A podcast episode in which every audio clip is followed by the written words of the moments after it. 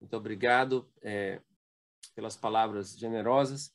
Para mim é um prazer estar aqui com os irmãos e irmãs da União Nordeste Brasileira, a minha união de origem. Né? Eu acho que eu já falei no encontro passado, eu sou do sertão de Pernambuco, nasci em Belém do São Francisco é, e me radiquei em Petrolina, onde eu conheci o Evangelho, onde eu me batizei, fui batizado e casei, minha família, boa parte mora lá, então hoje eu me considero um petrolinense de coração. Né? É um prazer estar aqui com vocês. Mando também meu abraço para os meus colegas e amigos aí da União Nordeste, pastor Moisés Moacir, aquele abraço. Também o pastor Everton Donato, um amigo de muito tempo já. E a todos os demais, pastor Paulo Correia, presidente também da Associação Pernambucana, que somos da mesma igreja, lá, a Igreja Adventista do bairro Maria Auxiliadora, em Petrolina. Então, meu abraço também para o pastor Paulo. E mando de maneira geral aqui, ou mencionando as sedes dos campos, um abraço começando aí para todos os irmãos e irmãs de Teresina, no Piauí. Um abraço também para os irmãos de Fortaleza, aí no Ceará. Um abraço para os irmãos de Natal, no Rio Grande do Norte, onde eu comecei meu ministério. Um abraço também para os irmãos de João Pessoa, mesmo campo onde eu trabalhei ali, trabalhei também na Paraíba, então um abraço para todos os irmãos de João Pessoa. E um abraço para os irmãos de Maceió, os irmãos de Maceió, em Alagoas.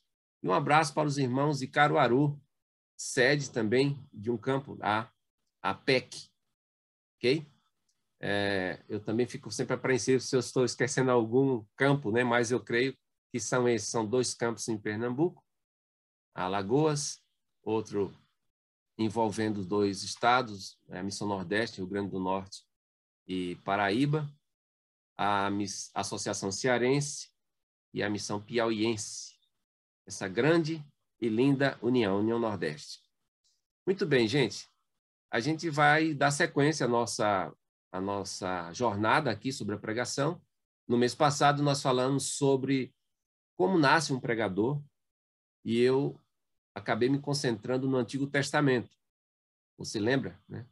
Citei Noé como um pregador de justiça.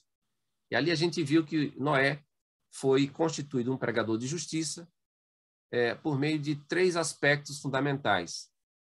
Ele achou graça diante de Deus, ele recebeu uma missão de Deus e ele foi fiel à missão de Deus.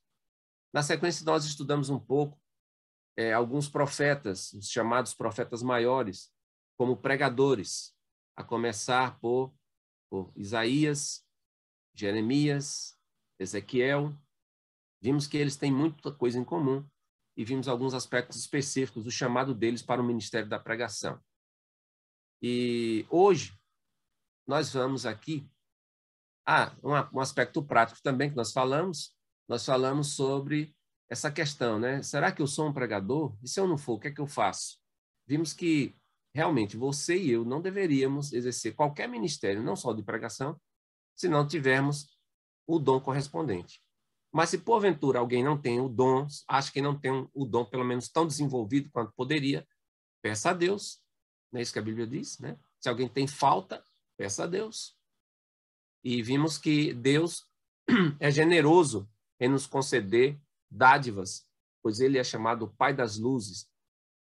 É dele que procede todo dom. Todo dom perfeito vem de Deus. Então, se você pede, Deus pode lhe habilitar, o que não dispensa o treinamento. O treinamento é para o desenvolvimento, mas sem o dom, treinamento só não é suficiente. Então, falamos sobre isso, que Deus trabalha num sistema aberto, não num sistema fechado. Talento usado é talento multiplicado quer você seja um pregador iniciante, intermediário ou avançado.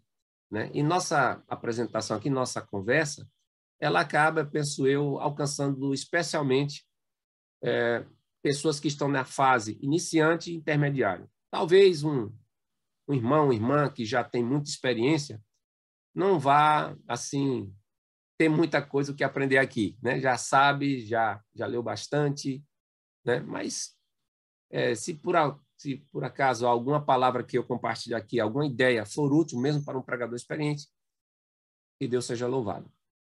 Hoje nós vamos é, nos concentrar em um alvo bastante audacioso. E o alvo é o seguinte: você gostaria de pregar como Jesus? Olha aí, pregar como Jesus? Essa é a proposta dessa manhã. Pregando como Jesus.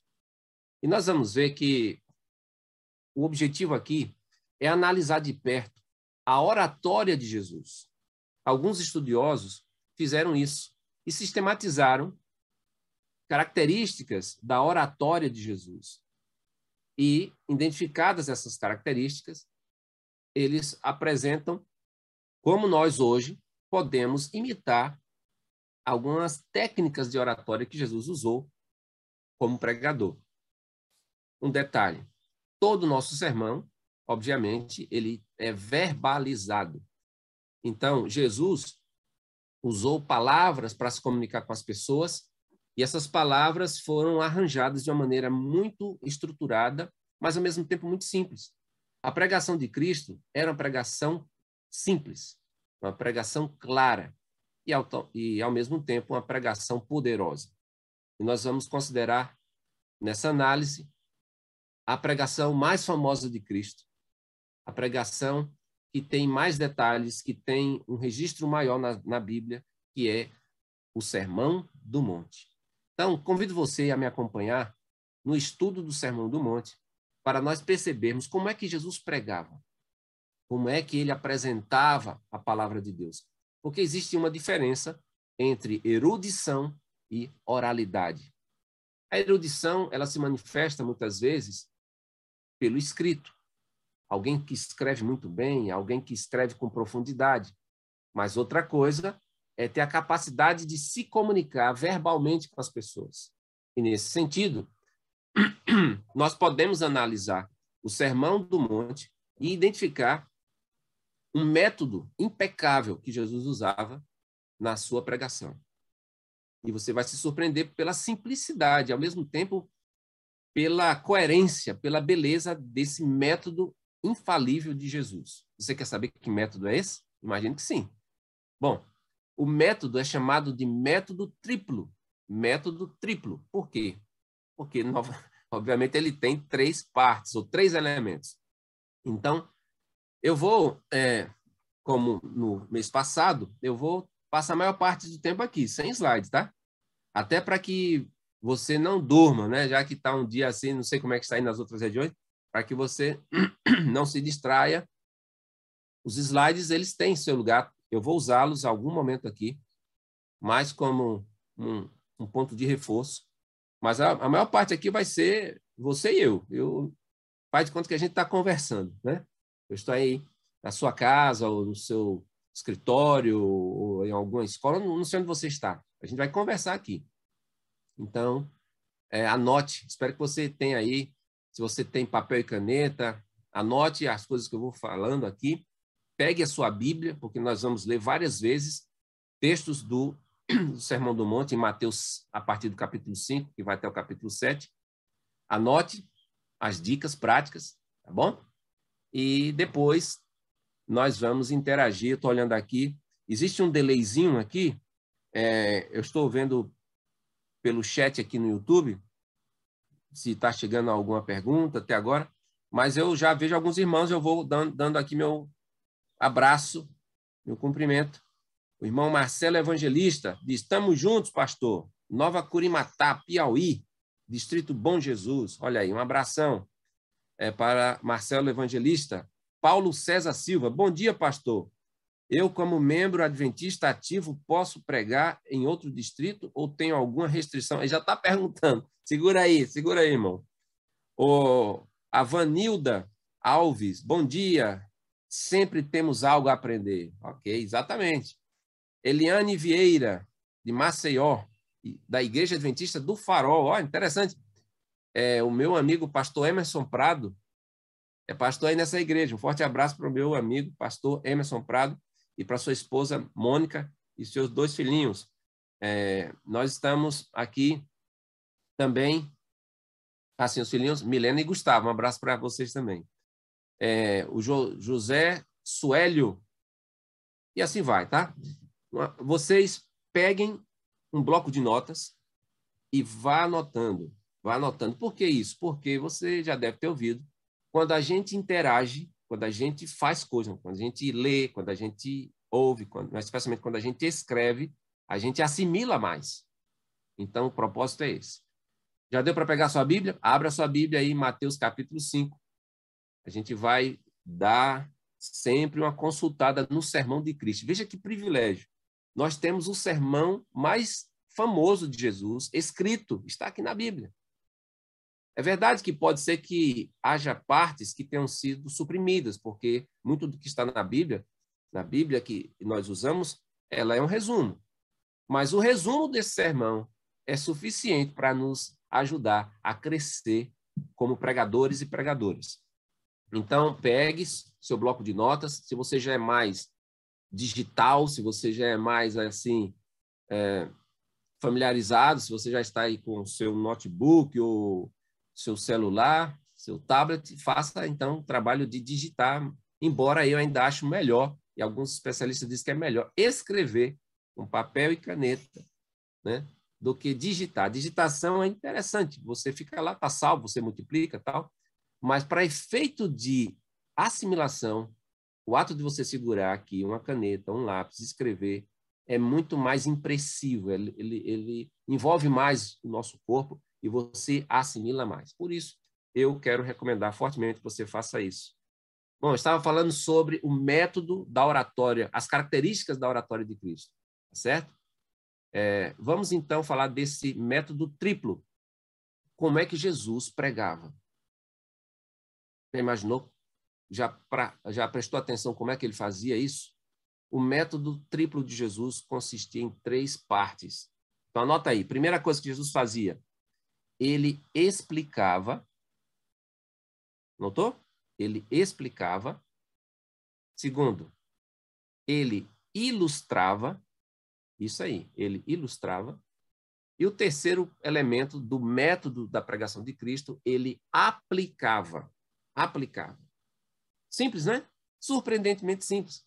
Mas acredite, isso fazia da pregação de Cristo, obviamente, além dele ser o Filho de Deus, de ter o Espírito Santo, mas em termos de, de oratória, fazia com que as pessoas ficassem fascinadas pela pregação de Jesus.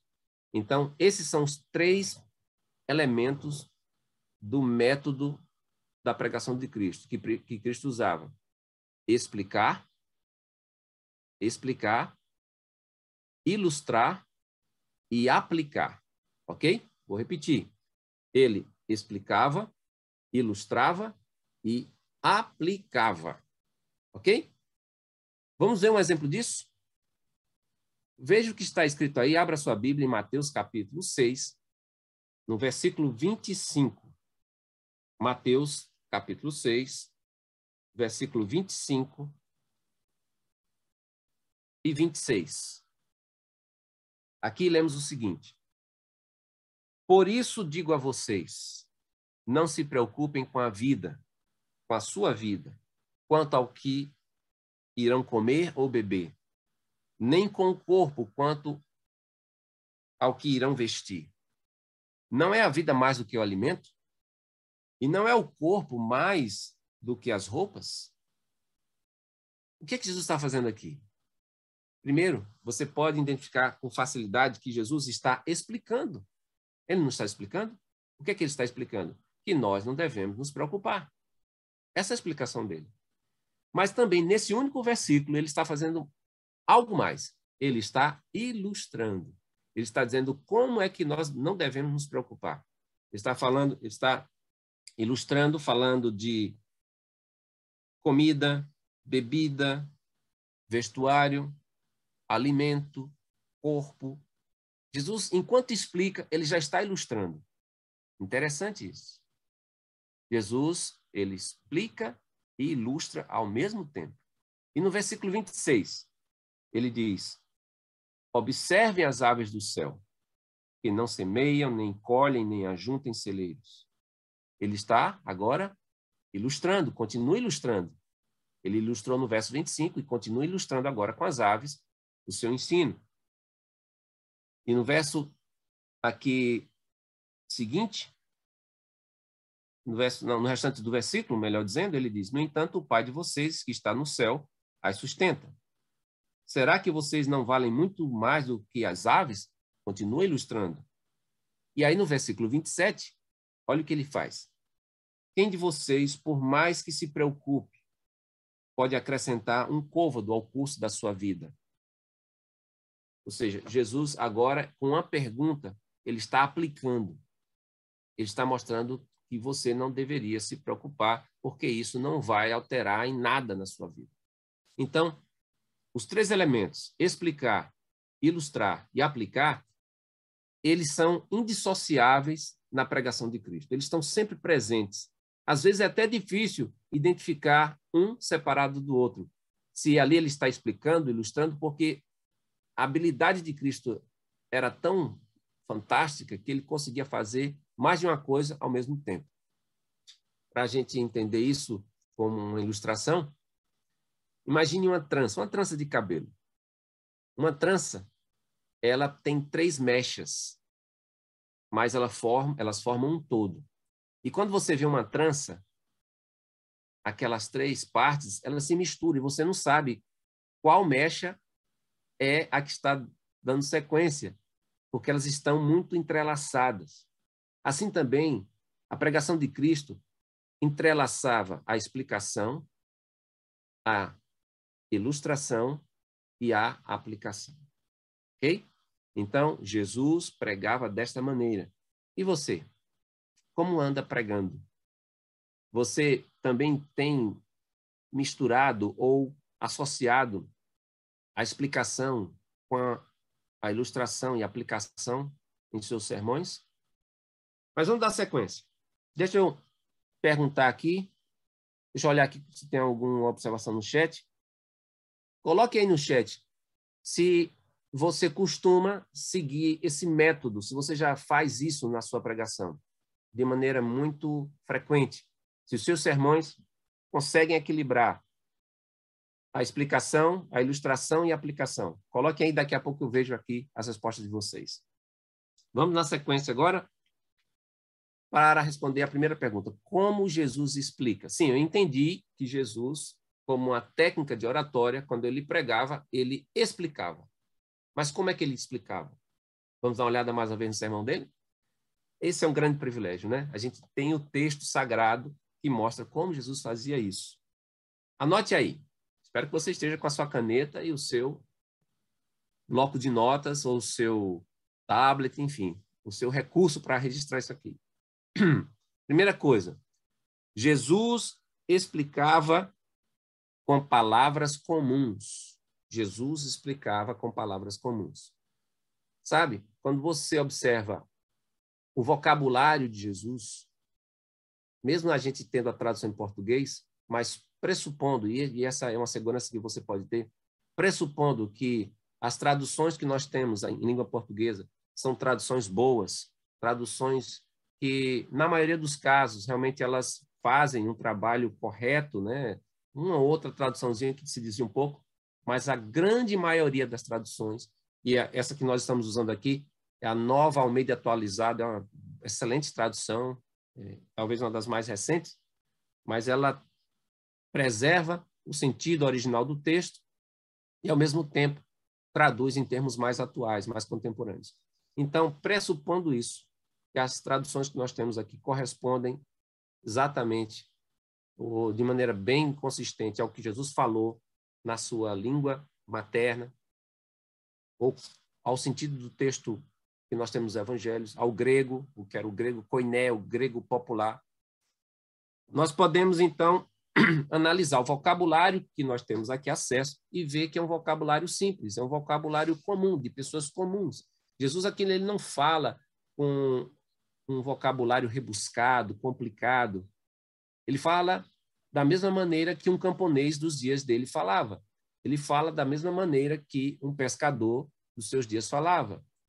Jesus explicava com palavras comuns. Esse é o primeiro ponto. Tá certo? E quando você começa a seguir esse método de Cristo, explicar, você precisa também usar palavras comuns. Palavras que uma criança de oito anos, até mesmo de seis anos, entenda. Pelo menos a maior parte das palavras. Palavras comuns. Segunda maneira, ou segunda orientação aqui sobre como Jesus explicava. Jesus usava frases curtas. Jesus usava frases curtas. E você vê exemplo disso logo no início do sermão. Vamos mais uma vez para o texto? Mateus capítulo 5. Mateus capítulo 5, onde tem a famosa, as famosas bem-aventuranças. Mateus 5 tem aqui uma coletânea de frases curtas, mas ao mesmo tempo frases profundas, ricas de significado. Mateus 5, versículo 3, Jesus disse: Bem-aventurados os pobres em espírito, porque deles é o reino dos céus. Bem-aventurados os que choram, porque serão consolados. Bem-aventurados os mansos, porque herdarão a terra. Bem-aventurados os que têm fome e sede de justiça, porque eles serão saciados. Bem-aventurados os misericordiosos, porque alcançarão misericórdia. Bem-aventurados os limpos de coração, porque eles verão a Deus. Bem-aventurados os pacificadores, porque serão chamados filhos de Deus. Bem-aventurados os perseguidos por causa da justiça, porque deles é o reino dos céus. Não é interessante isso? Frases curtas. Jesus explicava com frases curtas. A gente poderia até dizer assim, frases que cabem muito tranquilamente no Twitter. então, quando você for usar o método de Cristo para explicar, lembre-se disso. Use frases curtas. É verdade, isso não chega a ser um, uma lei inflexível. Jesus, às vezes, usava frases longas. Nós temos exemplos disso aqui. Eu vou mostrar para você. Jesus, às vezes, usava frases longas também. Mas quando ele usava as frases longas, as frases não eram complicadas. As frases eram também simples de serem entendidas. Por exemplo, olha o que ele diz no mesmo capítulo, agora no versículo 16. Assim brilhe também a luz de vocês diante dos outros, para que vejam as boas obras que vocês fazem e glorifiquem o Pai de vocês que está nos céus. É longa, mais longa do que as bem-aventuranças. Mas não é fácil de entender? É fácil de entender. Também, na sequência, no versículo 19, nós temos outra frase longa de Jesus mas ele dividia em sessões e as frases eram entendidas. Aquele, pois, que desrespeitar um destes mandamentos, ainda que dos menores, e ensinar os outros a fazer o mesmo, será considerado mínimo no reino dos céus. Aquele, porém, que os observar e ensinar, esse será considerado grande no reino dos céus. Frase longa, mas você vê a, as sessões, as partes dessa frase que ele coloca aqui e você compreende claramente. Mas observe que ele usava frequentemente frases curtas, tá bom? Vamos para a terceira maneira como Jesus explicava. Jesus explicava fazendo perguntas. Não é maravilhoso como uma pergunta pode despertar interesse? Já observou como bons pregadores utilizam frequentemente as perguntas como meio de apresentação da mensagem? Agora mesmo, enquanto eu estou fazendo essas perguntas, como você se sente? Sabe? As perguntas, elas provocam algo muito poderoso na mente das pessoas. Enquanto eu faço essas perguntas a você, você quer respondê-las. Estou certo? Você passa a querer responder. Então, o sermão deixa de ser um monólogo e se torna um diálogo, porque você na mente, vai tentar responder às perguntas que o pregador está fazendo. E Jesus fazia isso de maneira abundante. Quer ver? Vamos observar aqui, por exemplo, há uma informação muito interessante que diz que é, neste sermão de Cristo, você sabe quantas perguntas ele faz? Ou quantas perguntas estão presentes aqui? Você sabia que Jesus faz aqui 14 perguntas diretas? 14 perguntas e outras cinco aparecem na narrativa do seu sermão, quando ele vai ilustrar. E outro detalhe, você sabia é, que esse sermão, alguém fez uma tentativa de mensurar quanto tempo levaria para pregar esse sermão do monte, conforme nós temos aqui no Evangelho. Se surpreenda. 15 minutos. Esse sermão lido com de maneira cadenciada, de maneira compassada, ele poderia ser apresentado em 15 minutos. E se Jesus fez 14 perguntas diretas enquanto pregou esse sermão, isso quer dizer que ele fazia uma, uma média de uma pergunta por minuto. E você? Quantas perguntas você faz por minuto ou por durante todo o seu sermão? Jesus usava as perguntas para explicar. Vamos dar uma olhada aqui em mais alguns exemplos? No capítulo 5 de Mateus, versículo 46 e 47. Vocês estão comigo? Deixa eu ver aqui. A Edjane está é, participando. Jesus usava frases curtas. O Gabriel diz: Pastor, ainda não prego, mas Deus tem me usado para administrar uma classe bíblica. Então, são as aprovações? Eu não sei se entendi corretamente, Gabriel, mas se você quis saber se a classe bíblica pode ser considerada um tipo de pregação, tem algumas diferenças. O que há em comum é que você vai se comunicar com as pessoas, com o grupo, e alguns desses princípios de oratória são perfeitamente é, aplicáveis a um contexto de classe bíblica, embora os ambientes sejam diferentes. Aqui, o Reginaldo Militão está perguntando como desenvolver os três pontos. Vamos lá, segura aí. Estou no primeiro ponto. Jesus explicava. E estou respondendo a primeira parte, como Jesus explicava. Jesus explicava, já falei alguns pontos. Quais foram? Com palavras comuns, com frases curtas, e Jesus explicava também com perguntas. E nós vamos ler agora um exemplo disso, das perguntas que Jesus fazia. Mateus 5, 46 e 47. Ok? Vamos lá.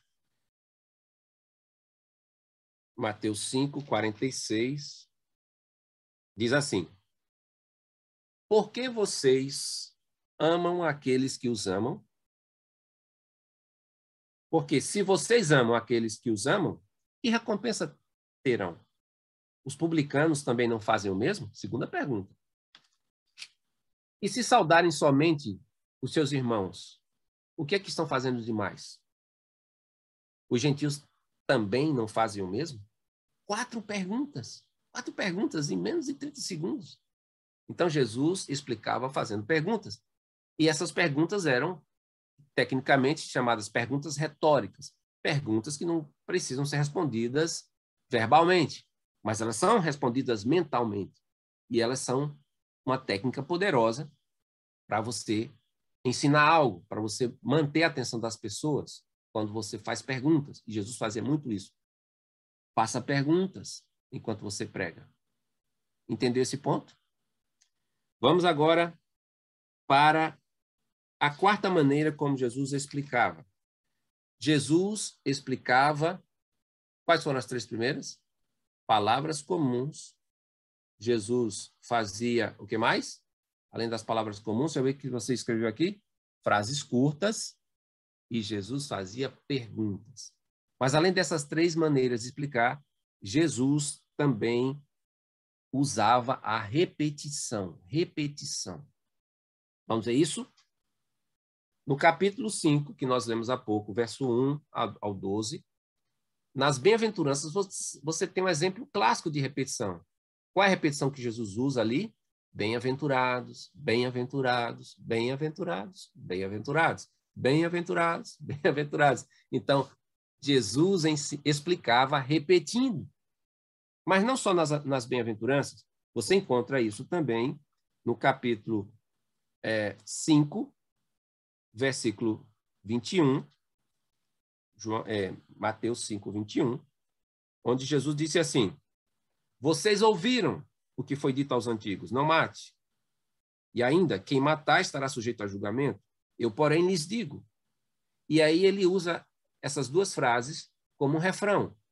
Isso está no versículo 27, também no versículo 31. Vocês ouviram o que foi dito, eu, porém, lhes digo. Vocês ouviram, eu, porém, lhes digo. Isso é repetição. Essa é uma, é uma abordagem muito didática. É uma técnica da oratória de Jesus. Enquanto ele explicava, ele repetia. Você tem também, por exemplo, em Mateus 6, versos 5 e 7, Jesus repete dizendo assim: quando orardes, quando orardes, quando vocês estiverem orando, ele repete. E mais um exemplo sobre a repetição está no capítulo 7, versículos 7 e 8. Mateus 7, versículos 7 e 8, a famosa promessa e encorajamento para orarmos.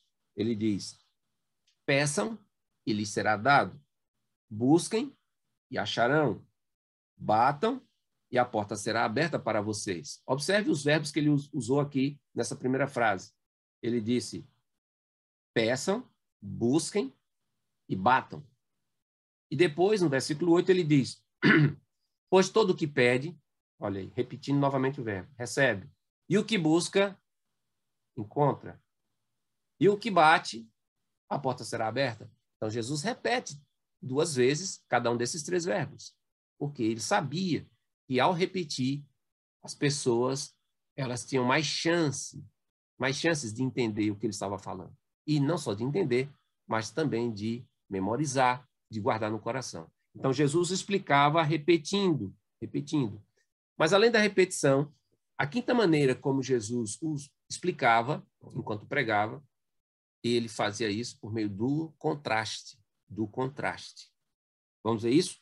No capítulo 5, novamente, verso 21 e 22, você observa o seguinte, Mateus 5, 21 e 22. Aqui lemos o seguinte. Acabei de falar disso, né? Ali naquela seção dos refrões, ele repetindo, ouviram, vocês ouviram, mas eu porém digo, vocês ouviram, porém digo. Você percebe o elemento de contraste? Qual é o contraste? Entre o que os antigos disseram e o que ele estava dizendo. Isso é um contraste. Obviamente, ele não estava fazendo um contraste entre o Antigo Testamento e ele, mas entre a tradição judaica, que não era a palavra de Deus, apenas tradição de homens, e o que ele estava ensinando. Então, ele está contrastando. Então, Jesus explicava usando contrastes. Outro exemplo. Você tem a parte do sermão em que ele diz assim: Não ajunteis na versão mais antiga, a Almeida atualizada, diz: Não ajunteis tesouros no céu, onde a prata e a ferrugem consomem, mas ajunteis tesouros no céu. Percebe o contraste? Ou seja, não acumule riquezas na terra. Acumule onde? No céu. Então, terra e céu, contraste. Também você encontra esse modelo, esse exemplo, um exemplo de contraste, quando ele fala sobre o caminho estreito e o caminho largo. Ele diz que é para entrar pelo caminho estreito, que é apertado, mas esse é o caminho que leva à vida. Já o caminho largo é o caminho que leva à morte e à perdição. Também ele faz um contraste entre a árvore boa e a árvore má. A árvore boa produz bons frutos, a árvore má produz maus frutos. Contraste. E por último, no sermão, ele aqui, não por último, ainda tem mais um outro, mas em Mateus 7, 21, Mateus 7, 21, ele diz algo interessante. Ele faz um contraste entre dois grupos de pessoas. O primeiro são aqueles que dizem Senhor, Senhor, Senhor, Senhor. né? Ele diz: esses nem todos que dizem Senhor, Senhor entrará no reino dos céus. E qual é o segundo grupo? Aqueles que fazem a vontade de meu Pai que está nos céus. Percebe o contraste? Agora sim, o último exemplo do contraste que Jesus faz enquanto prega, enquanto, enquanto explica, está no capítulo 7, no final do sermão, 7, 24 ao 27, capítulo 7, verso 24 ao 27, ele faz um contraste impactante entre dois homens. Ele chama um homem que ouve a palavra dele é comparado a um homem prudente. Já o homem que ouve e não pratica é chamado de homem insensato. Contraste muito, muito impactante. O homem prudente e o homem sensato. Então, Jesus explicava também usando o contraste. Vamos seguir? Até aqui, está fazendo sentido para vocês? Bom, deixa eu ver o que está aqui. É, flor de renda. Diz assim: Eu já prego, mas estou aprendendo mais. Valdir Gabriel, como aplicar o método, esse método em profecia? Boa pergunta, Valdir. É, vamos ter que fazer algumas adaptações, mas eu creio que nós temos exemplos nos evangelhos de Jesus citando algumas passagens dos profetas, e isso pode lançar luz sobre a maneira como nós podemos fazer isso. Tá? Veja que isso diz respeito ao método de Cristo de se comunicar. Então, nós estamos falando aqui da oratória de Jesus, da maneira como ele se comunicava com as pessoas. A Ediane, não, Edlane, Edlane Nascimento diz: só preguei uma vez e fiquei um pouco desconfortável, pois mas estou amando essa aula porque quero pregar e para isso preciso aprender. Obrigado, pastor, por essa belíssima aula. Louvado seja Deus, Edlane. Fica aí com a gente, então. Ah, muito bem. Ok. Então, falamos aqui como Jesus explicava. Última maneira que a gente identifica no Sermão do Monte sobre a maneira como Jesus explicava. Jesus usava a voz ativa. O que é isso? A voz ativa é quando você dá mais ênfase ao colocar a pessoa como protagonista da ação, alguém que está executando a ação e não sofrendo a ação. Exemplo, quando você observa, Jesus diz assim, vamos ler aqui Mateus, no capítulo 5, versículo versículo 16. Jesus diz: Assim brilhe também a luz de vocês diante dos outros, para que vejam as boas obras que vocês fazem e glorifiquem o Pai de vocês que está nos céus. Onde é que está a voz ativa aqui?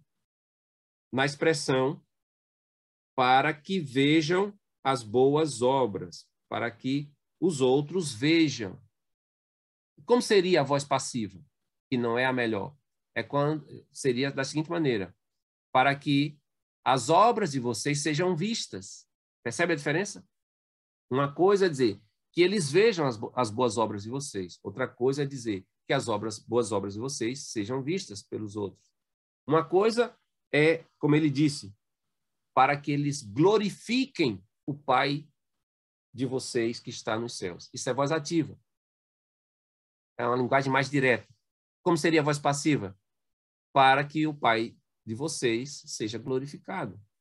Tá certo, só que ela tem menos força. Tem menos força. Então, Jesus usava frequentemente a voz ativa. Dessa maneira, Jesus explicava. Ok? Então, repetindo, como é que Jesus explicava? De seis maneiras, de acordo com o Sermão do Monte.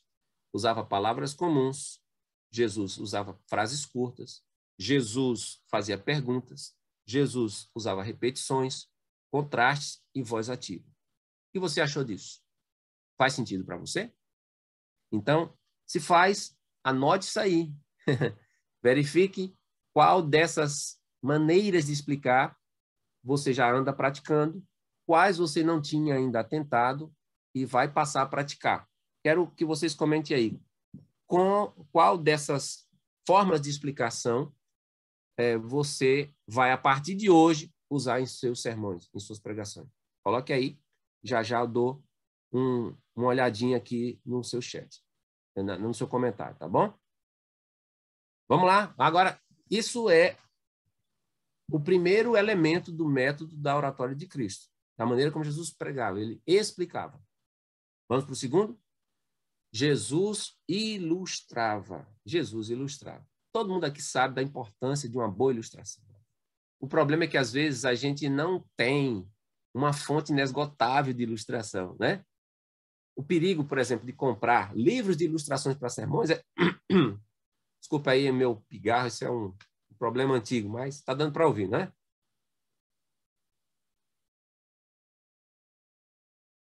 Vamos lá. Sabe, estava falando assim de quem dera nós tivéssemos uma fonte inesgotável de ilustrações para as nossas, nossas pregações, nossos sermões. E às vezes, não sei você, mas às vezes, mesmo tendo já preparado o sermão, estudado a Bíblia, eu fico, às vezes, caçando, né? buscando, pesquisando uma ilustração que seja oportuna, que caia como uma luva né? nas mãos. E não é fácil. Às vezes, como eu estava dizendo, a gente vê na, nas livrarias evangélicas é, mil e uma ilustrações, ilustrações poderosas. O problema é que essas ilustrações normalmente, normalmente já foram usadas. E aí a gente usa e as pessoas já conhecem as ilustrações. E a ilustração, uma ilustração conhecida, ela corre o risco de criar assim uma, um clima de tédio, de mesmice.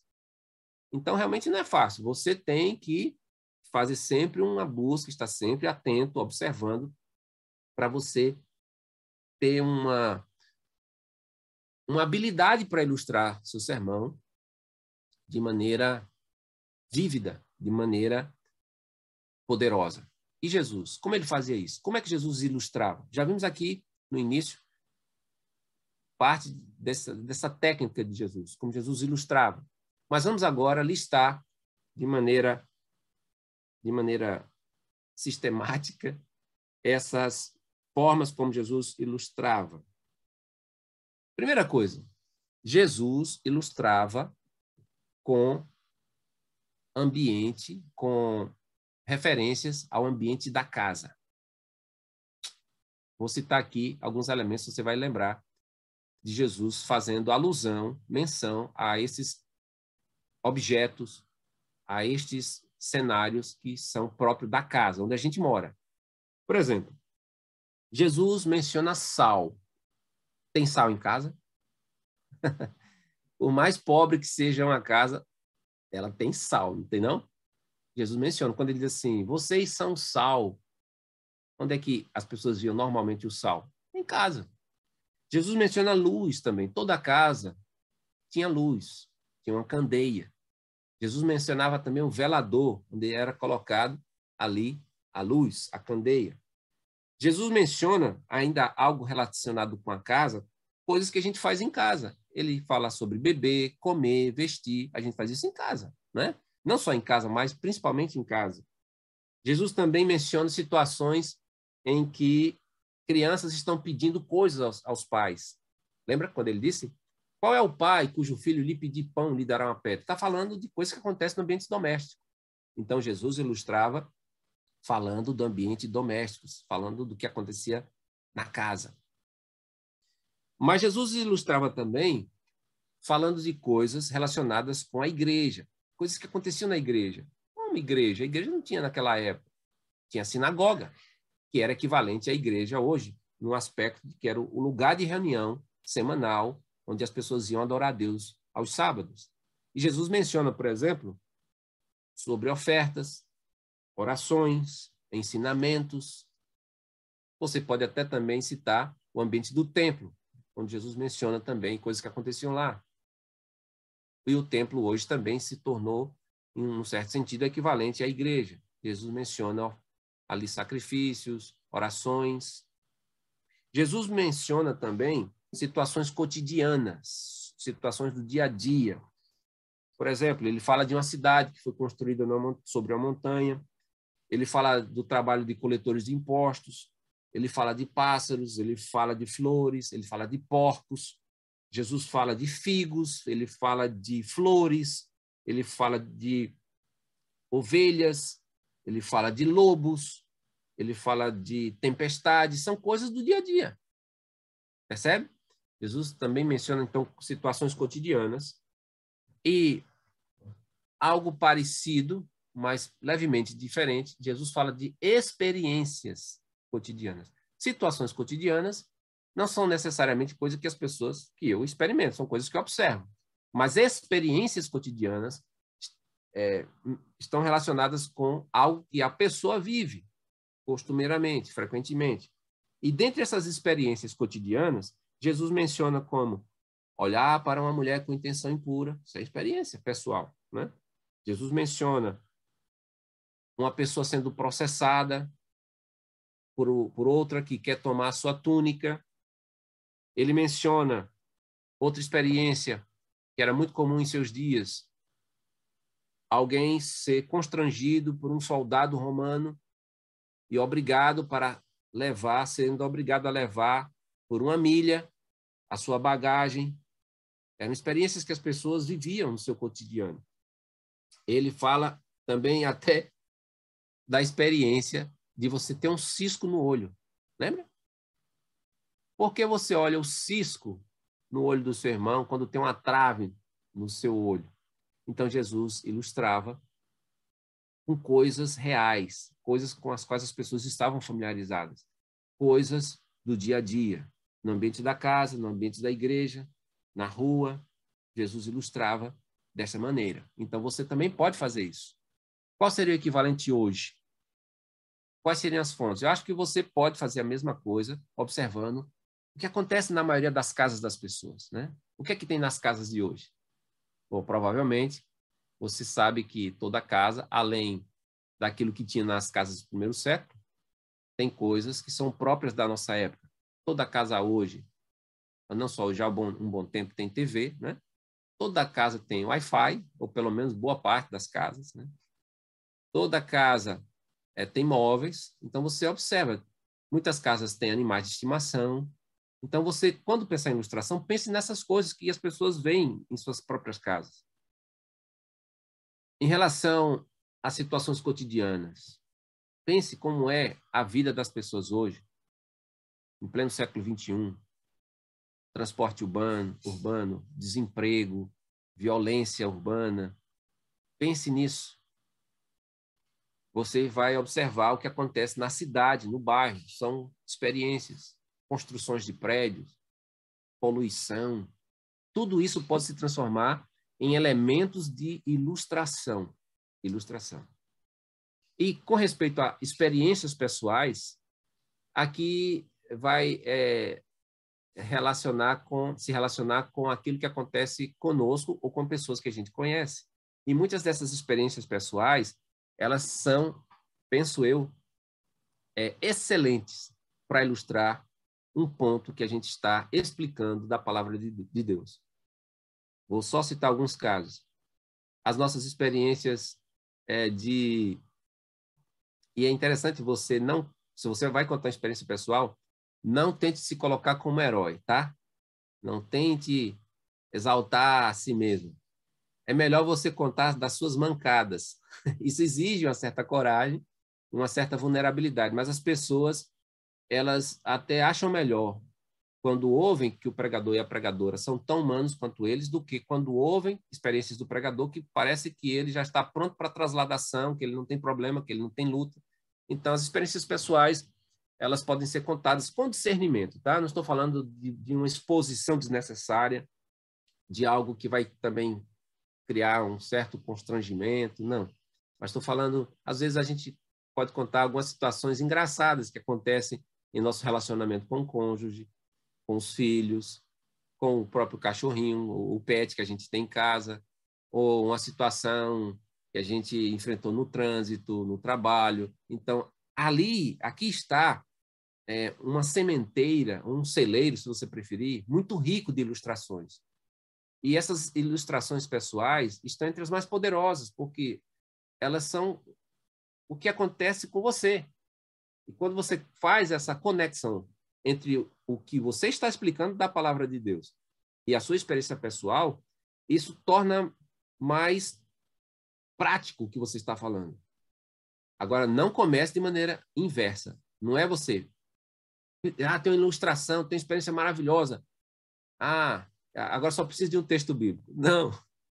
Não é a ilustração que deve governar a explicação. É a explicação a verdade da palavra de Deus que vai direcionar que tipo de ilustração é mais oportuna e adequada para a sua pregação.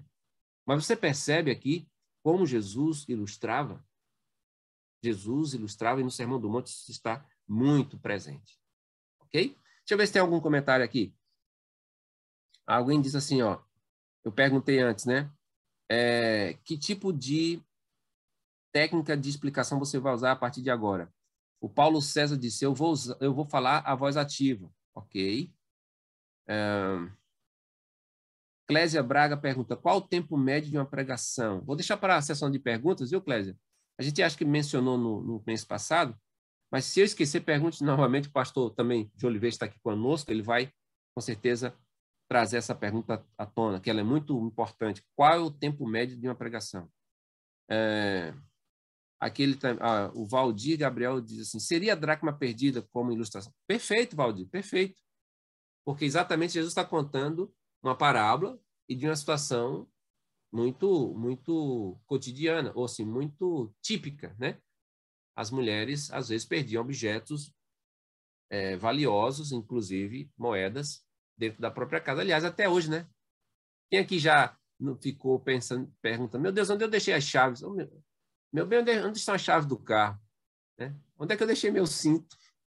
Né? Então a gente perde coisas dentro de casa, a carteira. Então Jesus está contando algo que aconteceu, ilustração. Uh, gosto muito de ilustrações. A, a Eide Nascimento está dizendo aqui, gosto muito de ilustrações nos sermões, tanto quanto ouço, é, quando ouço, como também, tanto quanto ouço, quando faço sermão. Ok. Uh, deixa eu ver se mais alguém está dizendo como vai usar ainda sobre explicação, né?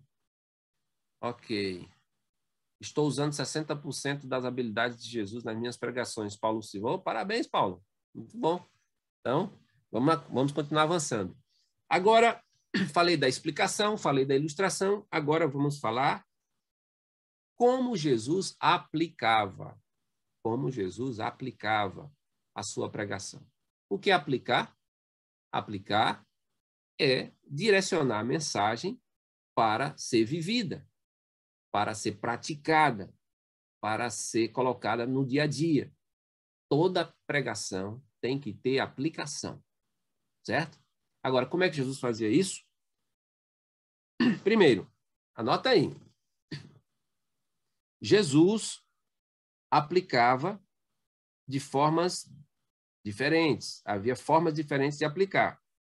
Primeira maneira como Jesus aplicava, ele aplicava com afirmações. Afirmações. Vamos conferir isso? Mateus 5, 19. Mateus 5, 19 mostra Jesus fazendo uma afirmação, e essa afirmação é uma afirmação de aplicação. Mateus 5, 19 diz assim: Olha aqui. Aquele, pois, que desrespeitar um destes mandamentos, ainda que dos menores, e ensinar os outros a fazer o mesmo, será considerado mínimo no reino dos céus. Aquele, porém, que os observar e ensinar, esse será considerado grande no reino dos céus. Então, viu? Ele está fazendo uma afirmação. Olha, quem fizer assim, vai acontecer isso. Se fizer desse jeito, vai acontecer aquilo. Está fazendo aplicação. E como ele faz? Afirmando. Está afirmando. Outro exemplo, Mateus 7, 21. Um exemplo de afirmação, Mateus 7, 21. Jesus de... declara: Nem todo que me diz Senhor, Senhor entrará no reino dos céus. Essa é afirmação. Mas aquele que faz a vontade de meu Pai que está nos céus. Ou seja, aqui Jesus está de maneira muito clara, direta, aplicando por meio de uma afirmação. Quando você aplica, você pode afirmar. Você pode usar a afirmação para fazer uma aplicação. Ficou claro? Mas não só afirmando, Jesus também fazia aplicação com imperativos. Você, com certeza, se lembra das aulas de português, é quando um verbo estava no modo imperativo. O que é o imperativo? É quando se dá uma ordem. Então, Jesus, às vezes, aplicava usando imperativo. Mateus, verso 5, capítulo 5, versículo 12. Mateus 5, verso 12. Jesus aplicando aqui, versículo 12, ele diz assim: Alegrem-se e exultem, porque é grande a sua recompensa nos céus. Pois assim perseguiram os profetas que viveram antes de vocês. Ele está dando uma ordem. Alegre-se e exulte. Então, Jesus está usando o imperativo. Terceira maneira como Jesus aplicava. Estou falando de formas diferentes de aplicar. Ele aplicava também com perguntas. Ele não só explicava com perguntas, mas ele também aplicava com perguntas. Vamos ver aqui um exemplo? Mateus 5, 46, 47, a gente leu, mas vamos rever aqui agora por essa ótica da aplicação. Quando ele diz: Porque vocês amam aqueles que os amam e recompensa. Porque se vocês amam aqueles que os amam, que recompensa terão? Ele está também aplicando, colocando aquele ensino ele acabou de mencionar para a vida deles. Então, Jesus aplica também com perguntas. Outro exemplo, Mateus, ainda de aplicação com perguntas, Mateus 6, verso 27. Mateus 6, 27. Ele faz aplicação com a pergunta: Quem de vocês, por mais que se preocupe, pode acrescentar um côvado ao curso da sua vida? Você percebe ele aplicando? Imagine você está agora pregando na igreja e agora você vai aplicar com a pergunta. Você está falando para os ouvintes, está dizendo assim: olha, e agora? Será que vale a pena que você se preocupe? Isso vai adiantar alguma coisa? Isso é aplicação mas você está aplicando, fazendo uma pergunta, como Jesus fazia. E, por último, Jesus aplicava também usando linguagem figurada. Jesus usava muitas vezes uma linguagem figurada para aplicar. Exemplo, Mateus 5, 13, 14. Também já mencionamos isso aqui. Não, não mencionamos, só a parte final desse ensino. A linguagem figurada que ele usa aqui, que é uma aplicação, é a seguinte, Mateus 5, verso 13, diz: Vocês são o sal da terra. Veja que ele está se dirigindo à pessoa, ele está aplicando a mensagem a, aos ouvintes, mas usando a linguagem figurada. Vocês são o sal da terra. Vocês são a luz do mundo. Qual seria a forma equivalente hoje de uma aplicação usando linguagem figurada? Já imaginou? Você pode usar termos bíblicos ou você pode usar também é, termos contemporâneos. Você pode, penso aqui agora, é, você poderia, na pregação, se fosse o caso, é, sobre família, falando para os pais, você poderia dizer assim: olha, você é o baluarte da sua casa. Você está usando uma linguagem figurada para aplicar a mensagem, né? Você pode, para os filhos, você poderia dizer assim: você, como filho, você é uma flecha na mão dos seus pais filhos pequenos, obviamente. Então, usar uma linguagem figurada para aplicar fazia parte da técnica de Jesus ao fazer aplicações. Agora, falei de formas diferentes de aplicar, como Jesus fazia. Agora, também tinha tipos diferentes de aplicação. Como é isso? Não se não confunda, não precisa ficar preocupado que vai ficar claro agora.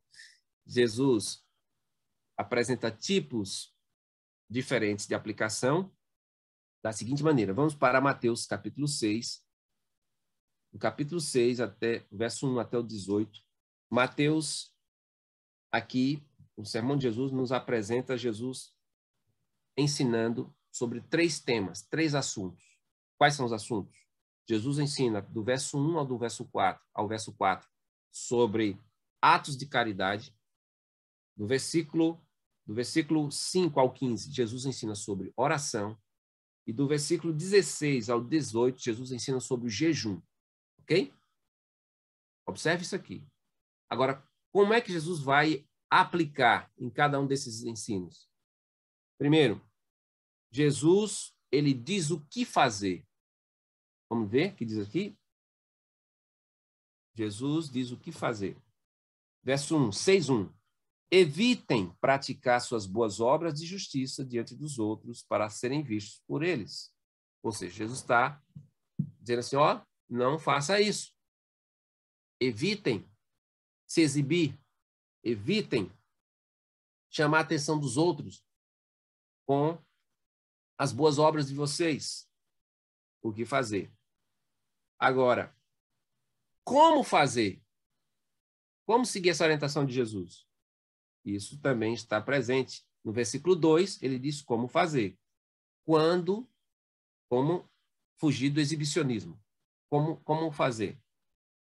Quando você der esmola, não fique tocando trombeta nas sinagogas e nas ruas, como faz os hipócritas, para serem elogiados pelos outros. Verso 3, ele, ele diz: Mas ao dar esmola, que a sua mão esquerda ignore o que a mão direita fez, ou está fazendo, para que a sua esmola fique em secreto. Menos, até aqui. Então, Jesus está dizendo assim: olha, como fazer? Simplesmente não toque trombeta, não fale para ninguém, não fique dando anúncios, não fique chamando a atenção dos outros, faça de maneira discreta. É assim que você vai evitar se exibir espiritualmente. Então, Jesus diz o que fazer, como fazer e o resultado de você agir assim. Aí sim, no versículo 4, Jesus mostra o resultado de você agir assim para que a sua esmola fique em secreto e o seu pai, que vem em secreto, lhe dará a recompensa. Ou seja, se você agir assim, esse vai ser o resultado. Não é interessante isso? Como Jesus, de maneira maravilhosa, simples e didática, ele apresenta aqui tipos diferentes ou hum, é, passos da sua aplicação. A sequência, o que você deve fazer, como você deve fazer e qual vai ser o resultado de você agir assim. Ele faz a mesma coisa no segundo ensino, agora sobre a oração. Mais uma vez, vamos olhar o texto, Mateus capítulo 5. Ele diz o que fazer, ou no caso, o que não fazer, né?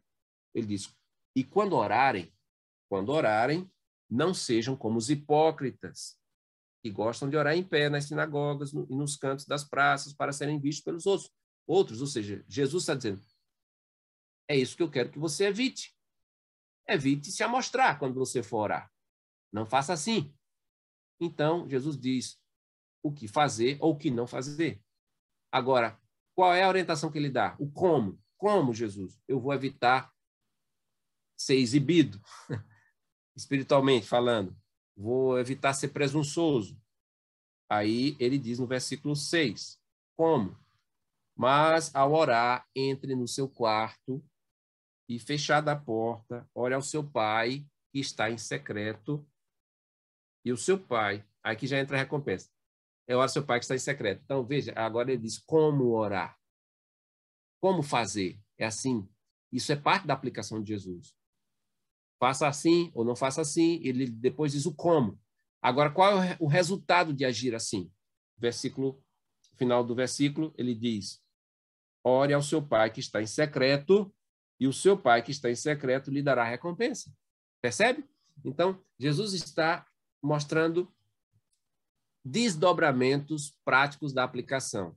Ele primeiro diz o que fazer, depois ele diz como fazer, e por último, o resultado de agir assim. A mesma coisa ele faz em relação ao jejum. No verso 16, agora estou falando de Mateus capítulo 6, verso 16, ele começa dizendo: quando vocês jejuarem, não fiquem com aparência triste. Então, ele está dizendo: o que fazer? Vai jejuar? Não fique triste. Agora, como, Jesus, eu vou fazer isso? Ele responde, verso 17: Você, quando jejuar, unja a cabeça e lave o rosto. Percebe? A fim de não parecer aos outros que você está jejuando. Então, mais uma vez, Jesus diz o que fazer, como fazer e qual vai ser o resultado disso. Ele diz: E o seu pai, que vem em secreto, lhe dará recompensa. Então, é muito importante, quando você estiver pregando, você lembrar dessa maneira de Jesus aplicar, como ele aplicava. Primeiro, há, há tipo, formas diferentes de aplicar, já mencionei. Ele aplicava com afirmações, com imperativo, com perguntas, com linguagem figurada mas os tipos diferentes da aplicação estão relacionados com esses três elementos aqui, que a gente viu no sermão. Jesus dizia o que fazer, como fazer e qual, qual seria o resultado de agir assim. Agora pense nas suas pregações. Você que quer pregar como Jesus, você já viu. Você tem que explicar, você tem que ilustrar, mas você precisa também aplicar. Quando você aplica, como é que você aplica? Você tem feito algo semelhante ao que nós estamos vendo no sermão de Jesus aqui? Se não, Leve isso em consideração da próxima, na próxima vez que você for pregar. Talvez você vá levar algum tempo até assimilar tudo, a gente está sempre aprendendo, mas lembre-se de pelo menos considerar um desses elementos. Eu acredito que já seria muito bom se todos nós fôssemos mais atentos ao fazer uma aplicação, seguir esses três passos. O que você deve fazer agora, depois que você ouviu essa mensagem da palavra de Deus? As pessoas precisam ter clareza quanto a isso. Um sermão não é apenas para ser ouvido, é para ser praticado. Assim como Jesus disse: todo aquele, pois, que ouve as minhas palavras e as pratica, será uma pessoa prudente. Então, você, ao pregar, ao estiver no momento da aplicação, destaque esses três pontos, pelo menos. O que tem que ser feito, como deve ser feito e qual será o resultado de se fazer assim. Ok? E mais um ponto aqui. Você não vê Jesus fazendo aplicações só no final do sermão. O que normalmente, às vezes, a gente pensa que é só no final que você faz a aplicação. Não. Jesus já faz a aplicação logo no início, no meio e no fim. E esse é um ponto muito importante que alguns de nós nos esquecemos. Sabe por que às vezes o, sermão ele parece ser uma casa sem é, sem janelas, não só porque não tem ilustração, mas assim porque ele parece às vezes muito pesado, muito teórico, muito distante da realidade das pessoas, porque o pregador, a pregadora não faz aplicação. Então é o seguinte, você assim que você explica, tente ilustrar e depois que você ilustra, faça aplicação. Você pode e deve fazer várias aplicações ao longo da sua pregação, à semelhança do que Jesus fez. Tá certo? Isso é muito importante para melhorar a nossa capacidade de comunicar a palavra de Deus e nos parecermos mais com o mestre naquilo que diz respeito a pregação, pregando como Jesus. Mas ainda tem mais um pontinho aqui para você. Deixa eu ver se tem algum comentário aqui. Uh... Ok, ok. Vamos seguir. Daqui a pouco o pastor vai, vai apresentar as perguntas, as principais perguntas, né? Um, ainda sobre aplicação. Terceiro ponto. Eu falei de formas diferentes de aplicação, tipos diferentes de aplicação Agora eu quero falar sobre aplicação distinta. aplicação distinta. Isso é muito importante. É, eu, por exemplo, estou falando aqui para vocês, mas eu não estou vendo vocês. Eu sei pelas informações que tem gente de todo o Nordeste, né? os estados que foram mencionados, mas eu não sei as realidades de cada um. Quando você está diante de uma igreja, também é difícil. Uma igreja, quanto maior ela for, mais difícil você vai saber, vai, vai ser para vocês saber como é que as pessoas estão, saber quem é casado, quem é solteiro, é, saber, por exemplo, quem está empregado, quem está desempregado, quem é viúvo, quem é divorciado. É difícil você saber como as pessoas estão, o tipo de vida que elas levam, como está a mente e o coração delas. É difícil. Mas, olhando a maneira como Jesus prega, aqui no Sermão do Monte, é possível identificar 22 tipos de pessoas nesse Sermão de Jesus. Incrível isso. 22 tipos de pessoas. E qual a importância disso?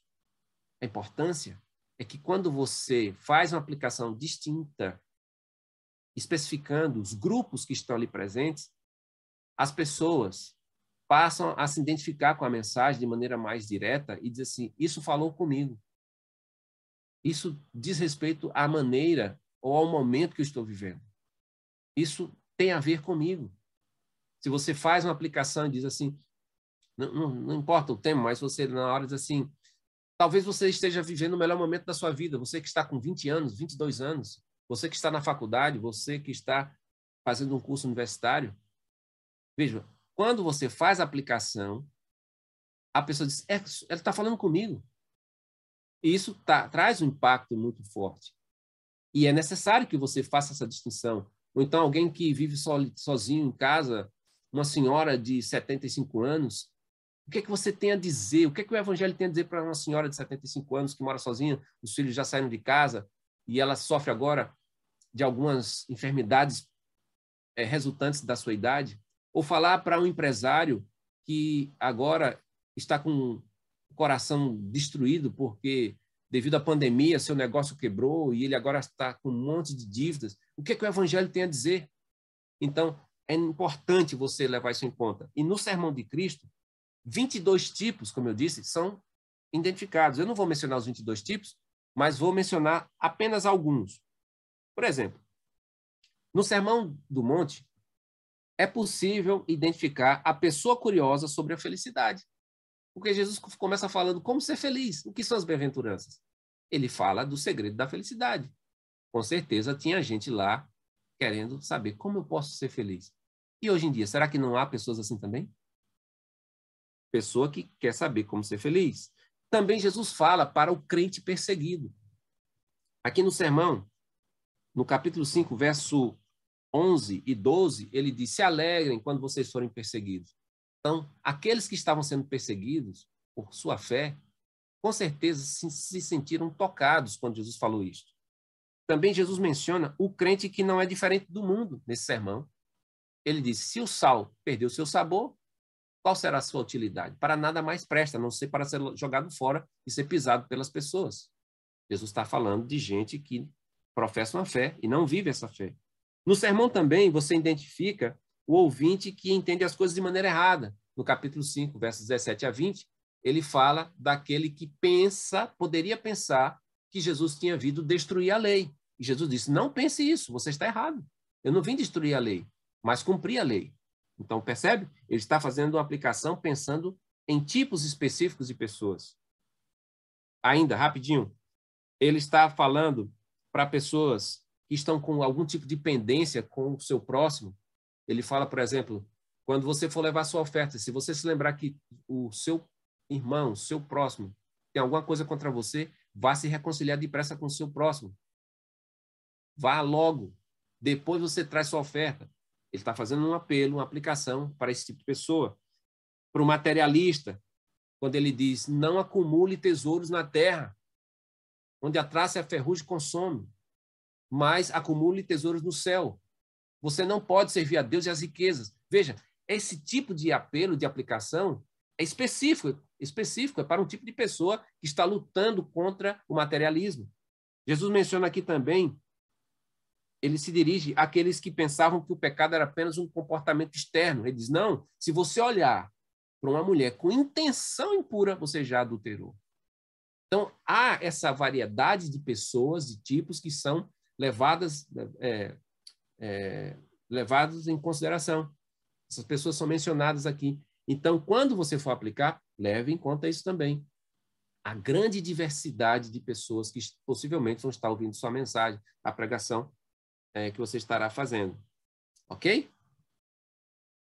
Uh, vamos lá. Agora, como eu disse, a aplicação não é só no final, mas é, com certeza, se tem um momento, por excelência, que você tem que fazer a aplicação, é no final do sermão. Sim.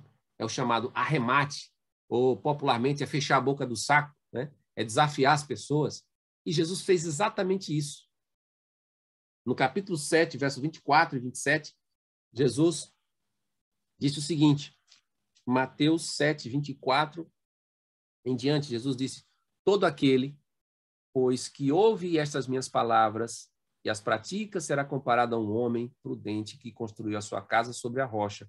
Caiu a chuva, transbordaram os rios, sopraram os ventos e bateram com força contra aquela casa, e ela desabou, porque tinha sido construída sobre a rocha. E todo aquele que ouve estas, veja, ele está falando, é como se ele, ele estivesse dizendo assim: todos vocês que estão ouvindo esse, esse meu sermão, se vocês praticarem o que vocês acabaram de ouvir, vocês serão semelhantes a um homem prudente que construiu a sua casa sobre a rocha.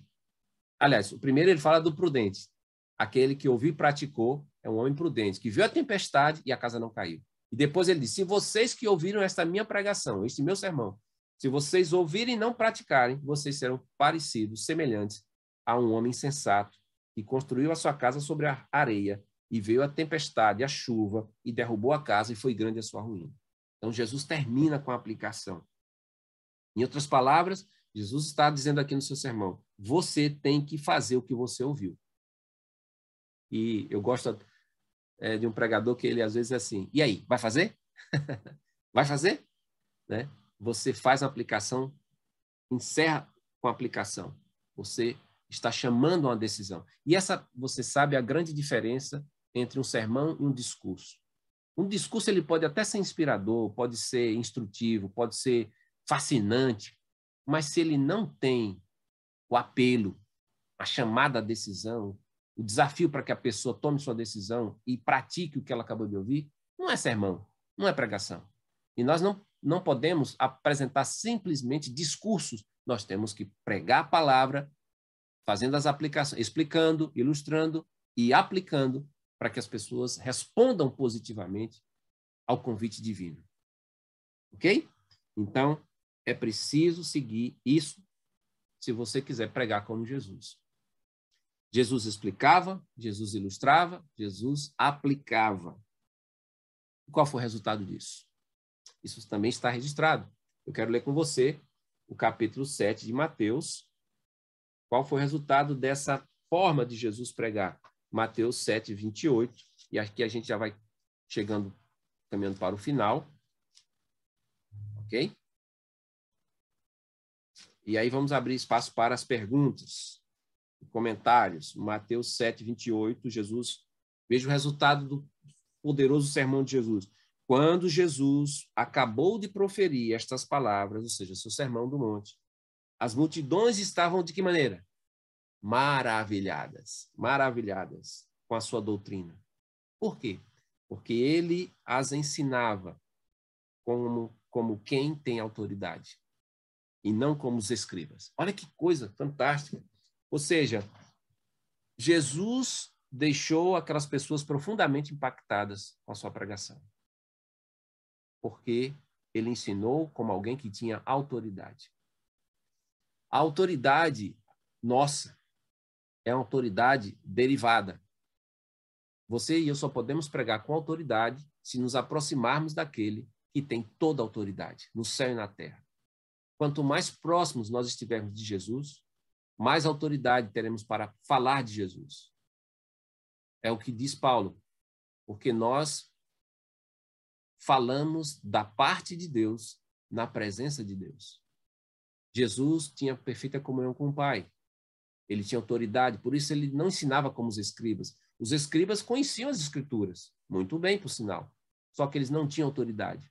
Eles não tinham uma vida piedosa autêntica, eles não andavam com Deus. Então era um discurso vazio, era uma pregação árida, legalista, era uma pregação que não tocava as vidas, que não transformava, mas a pregação de Jesus era fascinante, era poderosa, era uma pregação que transformava vidas.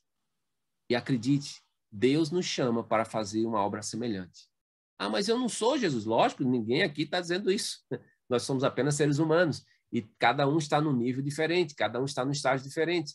Mas você não concorda comigo que Deus deseja nos usar como instrumentos nas suas mãos, como vasos de barro, apresentando o precioso tesouro do Evangelho eu creio piamente nisso. Que você e eu temos a graça, isso é uma maravilha que Deus nos dá, de poder podermos ser vasos, instrumentos em suas mãos, apesar das nossas limitações. Mas é preciso que a gente tenha interesse em aprender com Jesus. Ele não disse isso? Aprendam de mim. E aqui nós estamos tentando aprender como é que Jesus falava, qual era a sua técnica. Técnica por si só não vai resolver. Mas quando você tem uma vida de relacionamento com Deus e aprende diretamente de Jesus, observando como ele fazia, você com certeza vai ter um grande impacto ao comunicar a palavra de Deus onde quer que você esteja. Você gostaria de se dedicar mais ainda a ser esse tipo de pregador? A, essa, a ser esse tipo de pregadora? Creio que sim. Então, nesse momento, eu quero fazer uma oração com você para que você siga mais de perto os métodos de Jesus ao apresentar a palavra de Deus.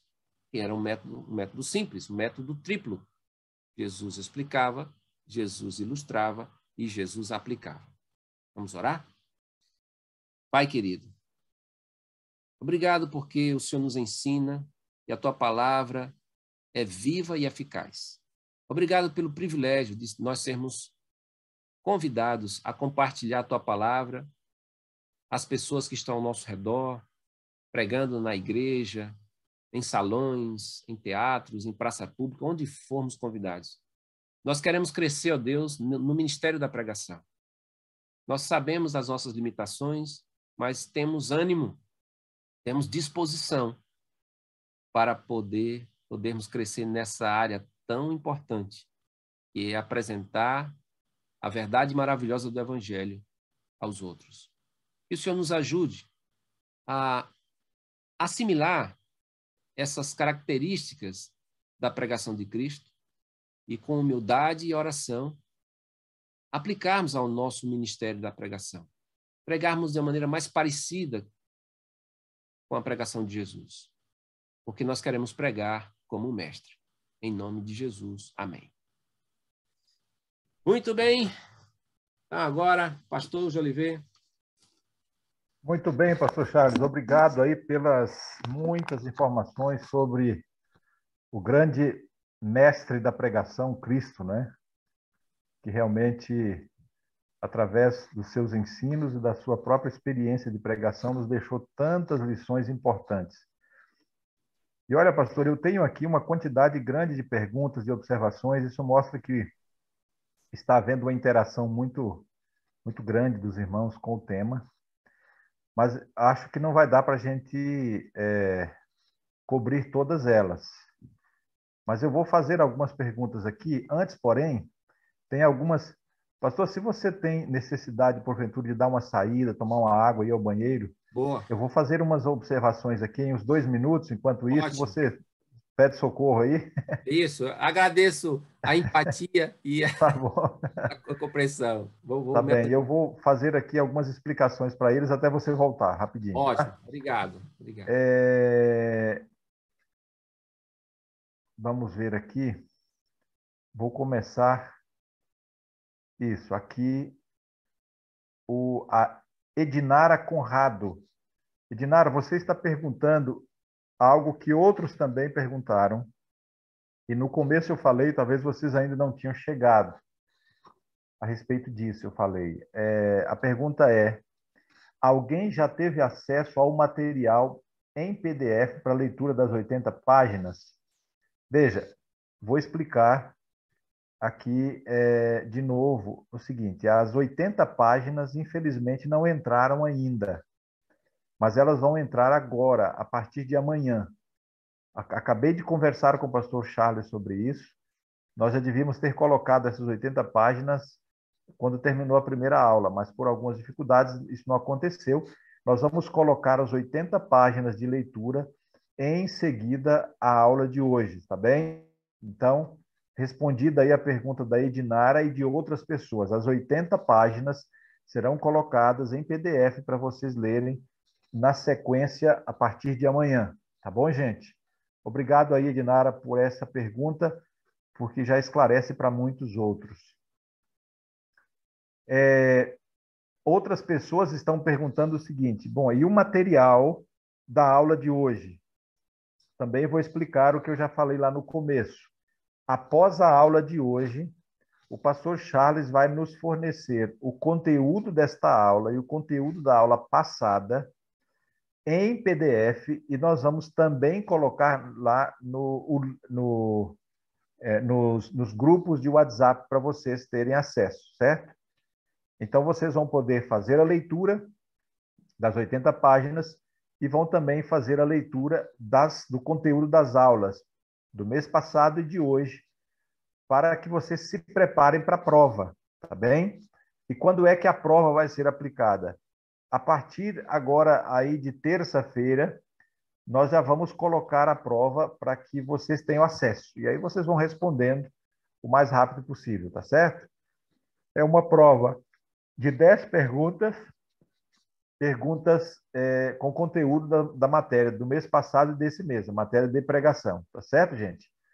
Então, repetindo, as 80 páginas de leitura, o conteúdo das aulas da semana do mês passado e deste mês de hoje, o conteúdo vai para é, os grupos de é, WhatsApp a partir agora dessa da, da, da segunda-feira, tá bom?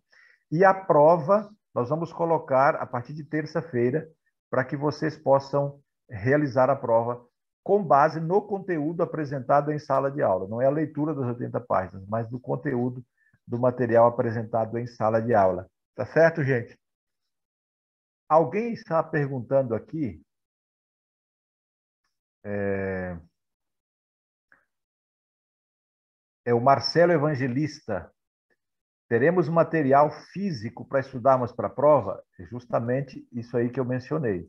Vamos ter, sim, o material, é, tanto o material das 80 páginas, que não vai, não, esse material não cai na prova, mas você tem que relatar, e o material de, da aula de hoje, tá? Vocês vão ter esse material já na sequência para preparar-se para a prova.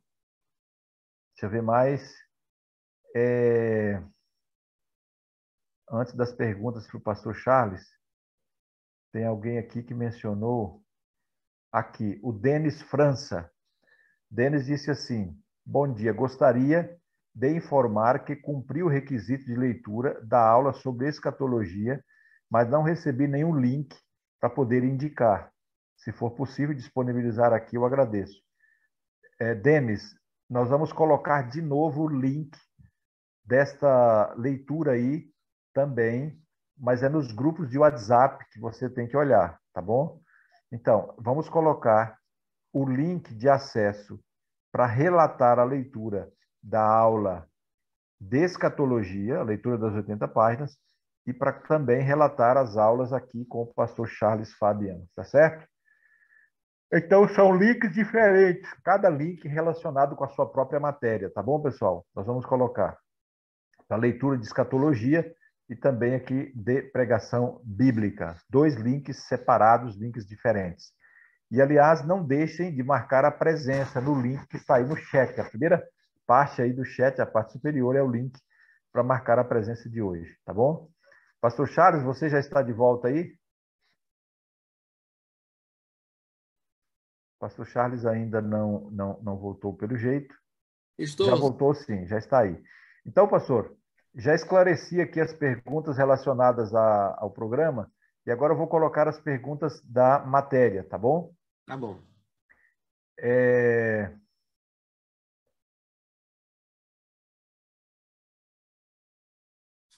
Denis França diz assim: gostaria de sugerir à igreja que futuramente disponibilizasse. Isso aqui também é uma matéria geral, pastor, que eu, eu acabei me passando aqui. Vou responder que a igreja disponibilizasse um curso completo de teologia EAD para aqueles irmãos e irmãs que não vão entrar para o ministério, mas querem se aprofundar.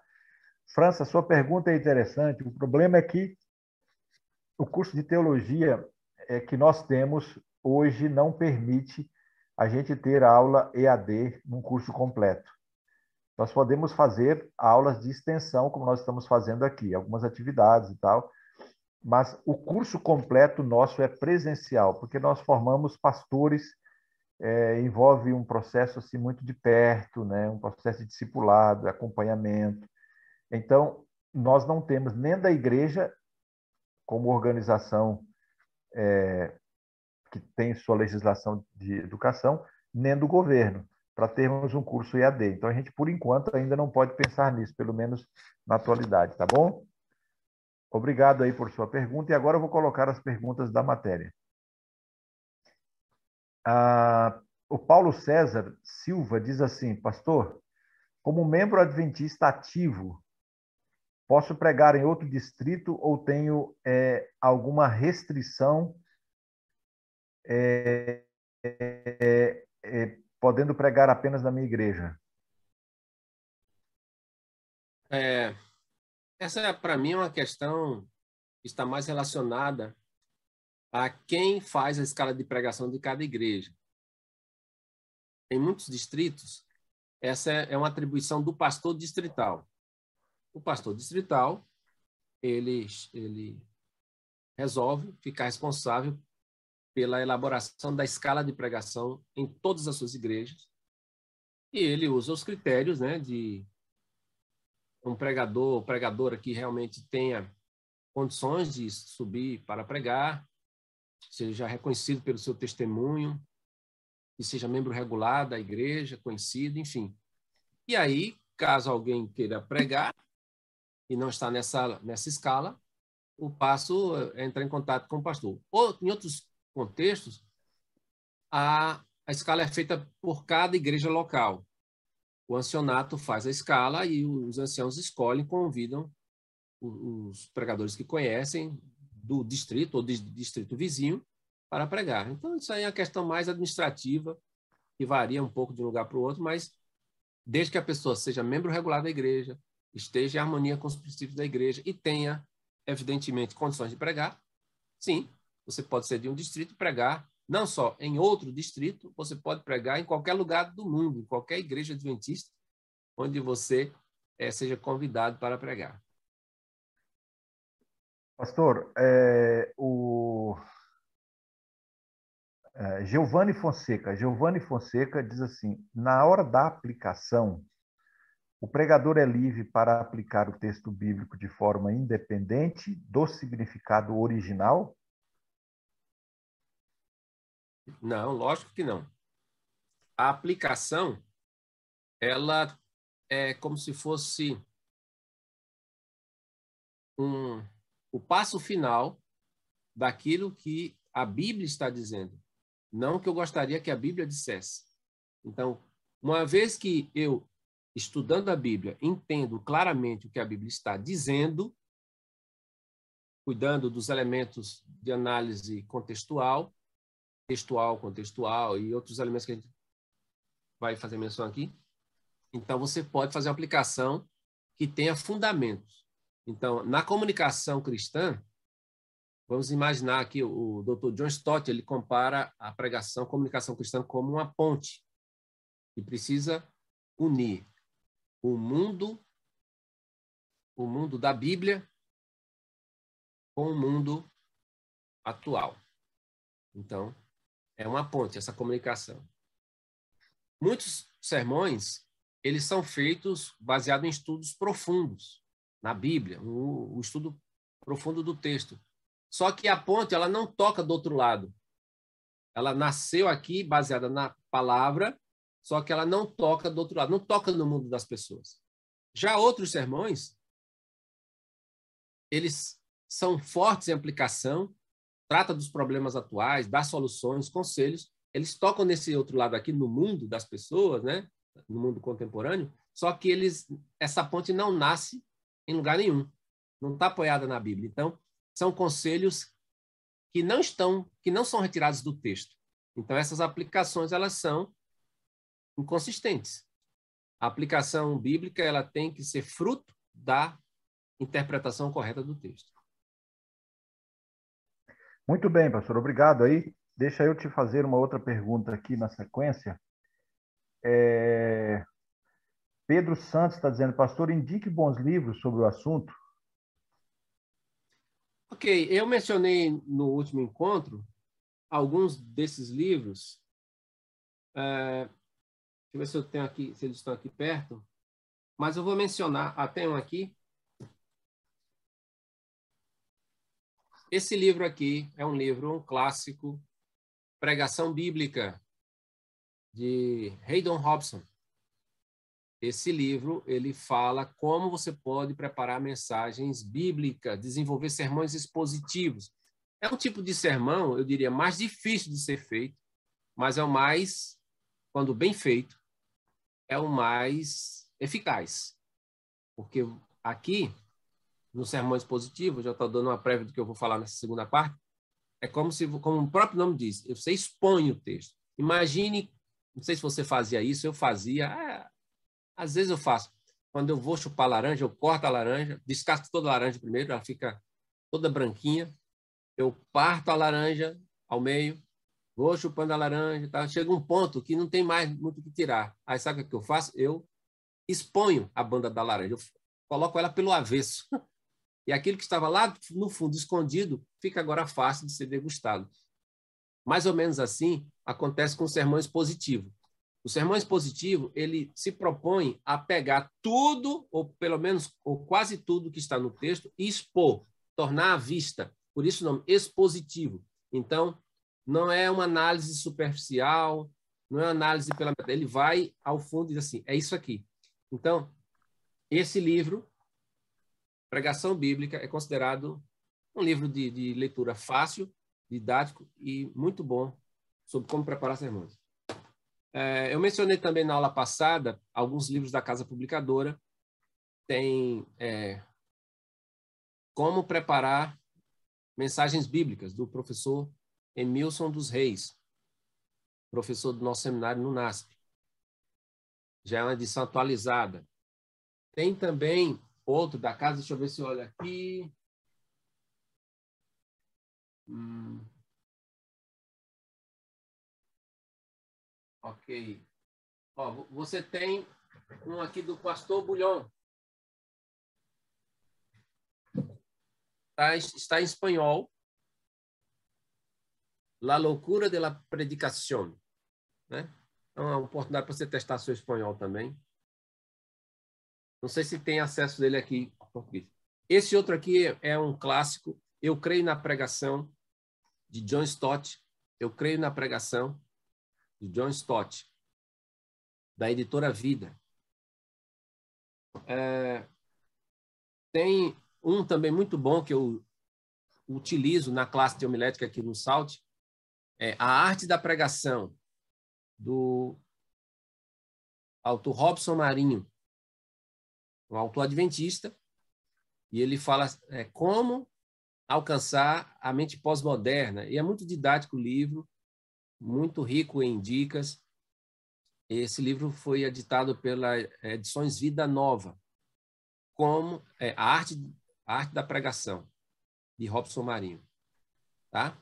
Depois eu posso dar um link aí com mais títulos, mas esses daqui acho que já dá para fazer um bom começo é, de leitura sobre livros sobre pregação. Certo, pastor. É, a Clésia Braga diz assim: numa semana evangelística, o que pode ser usado como linguagem figurada? Ok. Eu creio que muitas coisas é, podem ser utilizadas como linguagem figurada. Essa linguagem figurada se ela for extraída da própria Bíblia, Bíblia, ela, ela tem assim, vamos dizer assim, já a autenticação da palavra de Deus, mas você pode também usar a linguagem figurada observando coisas ao nosso redor. Eu teria que pensar aqui, mas no contexto evangelístico, você tem é, na questão do apelo, né? Estou pensando agora no apelo. Você tem o que se chama de gramática da cruz a, a forma como a Bíblia retrata a obra de Jesus no Calvário, que, via de regra, é utilizada muito em épocas de evangelismo, na Semana Santa e tal. Então, você tem, por exemplo, a linguagem da guerra. E isso fala muito a nós adventistas. Né? Eu mesmo fui evangelizado numa série de conferências, e um dos temas centrais daquela série foi a grande guerra entre Cristo e Satanás, o grande conflito. Então, essa é a linguagem figurada, a linguagem da guerra falar que você, nós estamos num grande conflito, temos que escolher de que lado vamos estar, é, temos que ser soldados de Cristo. Efésios 6 fala que estamos numa guerra espiritual, que temos que usar toda a armadura de Deus. Essa é uma linguagem figurada muito poderosa, né? a linguagem da guerra. Mas, além da linguagem da guerra, você tem também a, a linguagem do tribunal, a linguagem do tribunal, em que você pode mencionar o juiz, o advogado, o promotor, as testemunhas. Essa é uma linguagem figurada bíblica muito utilizada. Paulo diz: porque todos compareceremos perante o tribunal de Cristo. Falar que Jesus é nosso advogado, ele que intercede por nós, essa é outra linguagem, linguagem do, do tribunal. A linguagem do comércio, outra linguagem figurada muito frequente na Bíblia, quando diz que nós somos comprados por preço e assim devemos glorificar a Deus com o nosso corpo. E nós não fomos comprados com ouro e prata, mas pelo precioso sangue de Cristo. E que Cristo também ele falou é, de um homem especialista em pérolas, um negociador de pérolas, que vende uma pérola de grande valor, vendeu tudo para comprar aquela pérola, na linguagem do comércio. A linguagem do templo, a Bíblia usa também para apresentar o evangelho, a linguagem do templo, em que, por um lado, Jesus é retratado como o templo máximo de Deus. O Verbo se fez carne e habitou entre nós. E a Bíblia diz que ele tornaria a glória do segundo templo maior do que a do primeiro, porque ele seria o desejado de todas as nações. Né? Então, Jesus representa a glória que enche o templo. Mas a Bíblia também fala de que nós, uma vez que aceitamos a Jesus, nos tornamos templos do Espírito Santo. Por isso a Bíblia, ensina que devemos ter cuidado com o corpo, porque se alguém destruir o templo do Espírito Santo, Deus também o destruirá. Então você tem aí, já mencionei, linguagem, me ajude aí, linguagem da guerra, linguagem é, do comércio, linguagem do tribunal, linguagem do templo. Então você tem essas figuras de linguagem. Eu gosto, dou preferência a, a usar linguagens figuradas extraídas da Bíblia, né? Bodes e ovelhas, coisas que Jesus falou, porque primeiro, se Jesus usou, não tem o que corrigir. Agora, atualizando, você pode. Agora requer observação, né? observando o, a maneira como as pessoas vivem e pegando, pegando esses elementos e fazendo uma metáfora, um, uma linguagem figurada na hora da pregação no contexto evangelístico. Muito bem, pastor. O tempo não permite muito, mas eu ainda tenho algumas aqui. Ah, antes, deixa eu responder aqui a Nádia, Nádia Bezerra. Ela disse: Eu não estou em nenhum grupo de WhatsApp pode me colocar em um grupo? Veja, é, Nádia, você precisa, e outros também estão perguntando alguma coisa relacionada com os grupos de WhatsApp. É, vocês precisam olhar agora no chat. Eu coloquei aí no chat para vocês, coloquei aí no chat agora para vocês o suporte, o número de suporte para o WhatsApp. Está aí o número, tá bom? Se houver alguma dúvida, me avise, mas aí está o número. Entre em contato com esse número aí é o número de WhatsApp. Né? Vocês não podem ligar, porque não é para ligação, é para digitação, né? Então, envia uma mensagem dizendo, olha, eu estou fora, coloca aí e tal, acrescenta num grupo, coloca suas observações aí, e aí é, o Tássio vai, então, responder vocês. Pastor, agora a pergunta. É...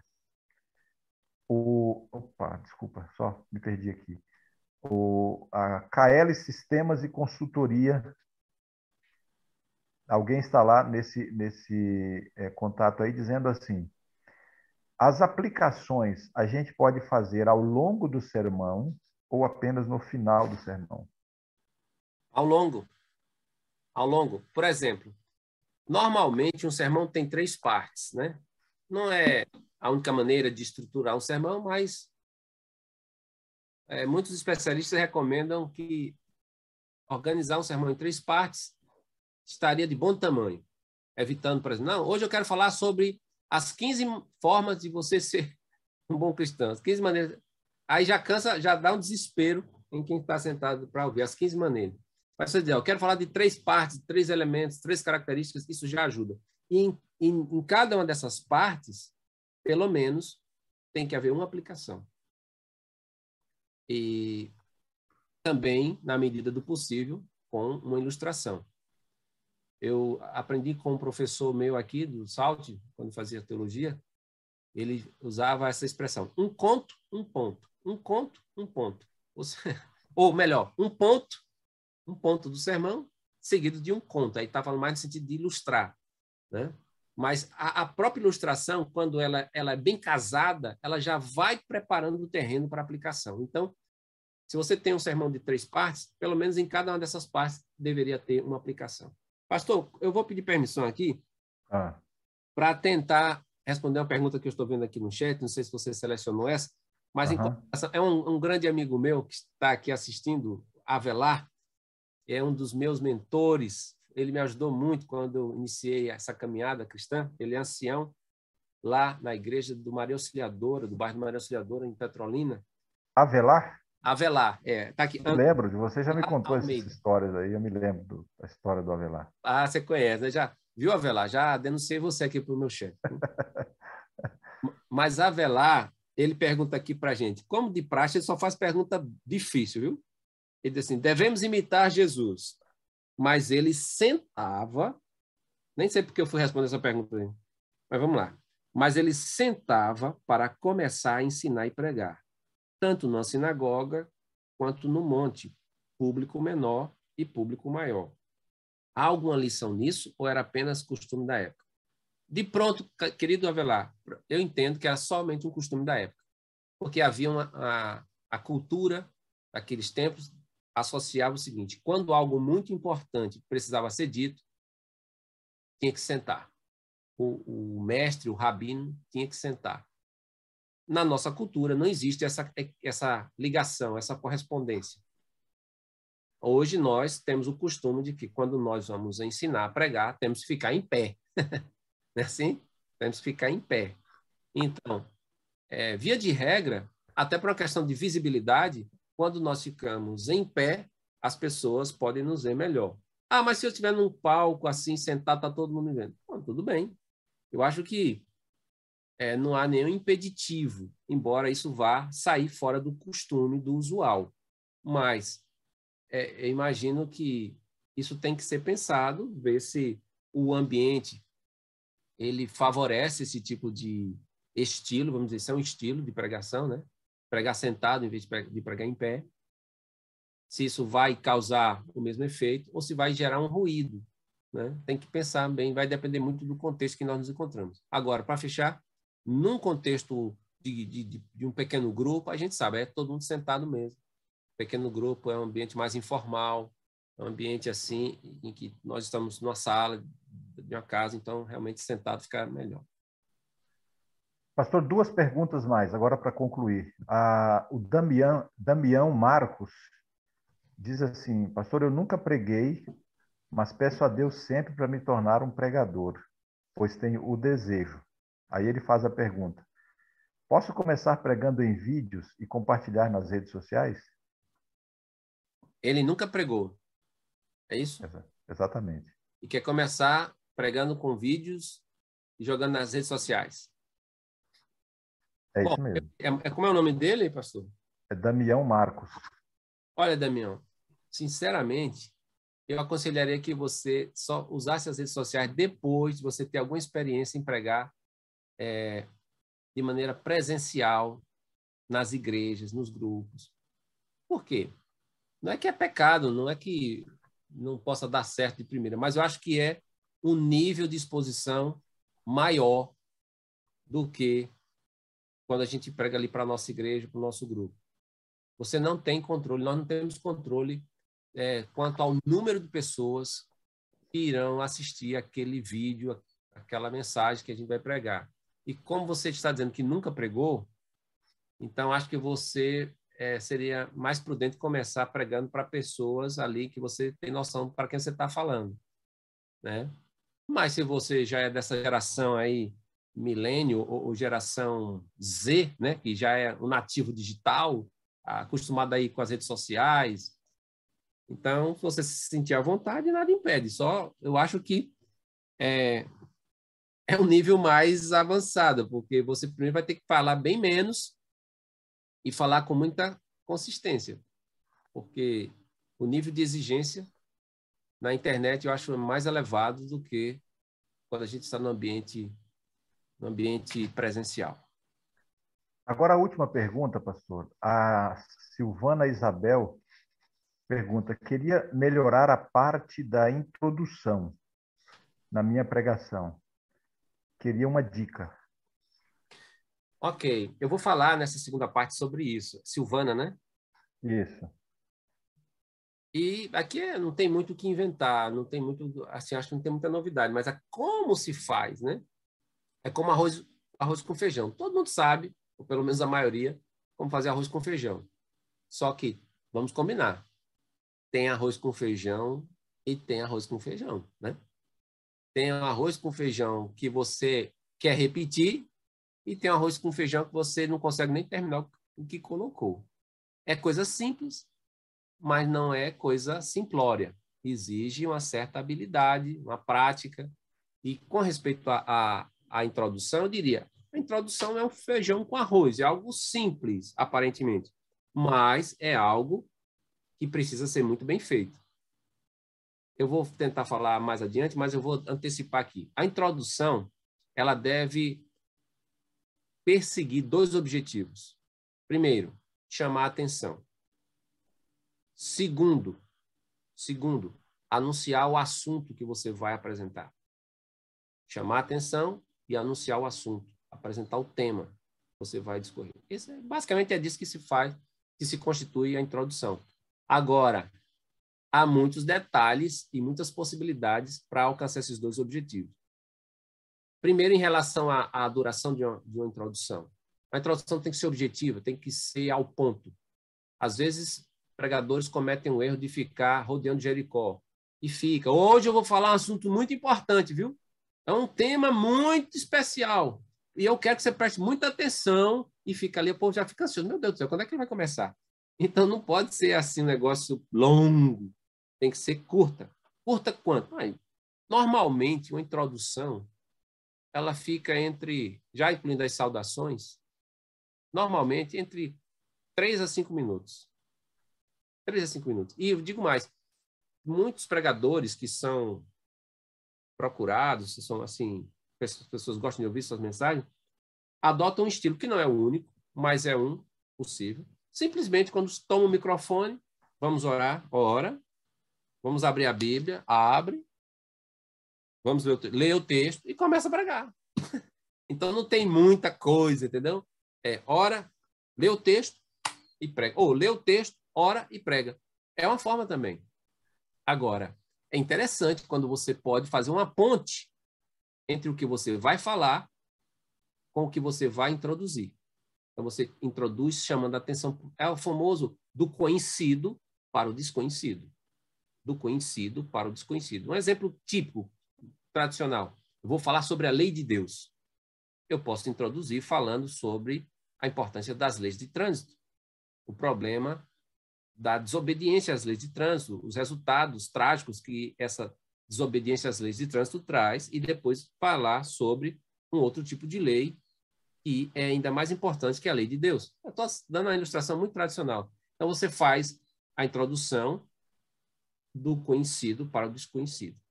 Você pode também introduzir contando a história pessoal, e a partir dali você anuncia o assunto que você vai falar, tá bom? Mas mais na frente eu vou falar sobre isso. Não sei se deu para dar uma noção, mas é por aí. Pastor, olha, a gente tem é, menos de uma hora agora, mais uns 50 minutos, para a parte final da classe.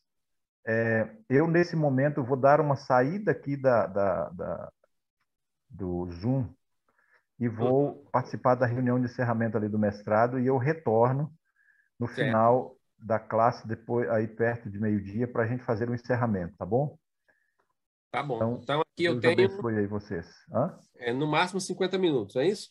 É, a gente tem que terminar agora 10 para meio-dia para a gente fazer o encerramento, tá bom? Tá bom. Então, bora. Ok. Bênçãos aí para vocês na sequência da aula. Ok, ok. Obrigado, pastor. Eu quero compartilhar, então, agora algumas coisas sobre é, slides. É preciso que eu fique como anfitrião aqui, viu, pastor de Oliveira?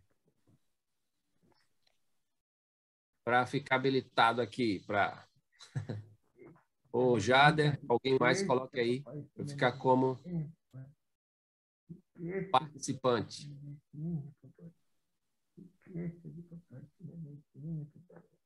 Bom, enquanto isso, na sala de justiça, Vamos nós aqui, gente, enquanto eles vão me habilitando aí como co-host para eu apresentar também meu material.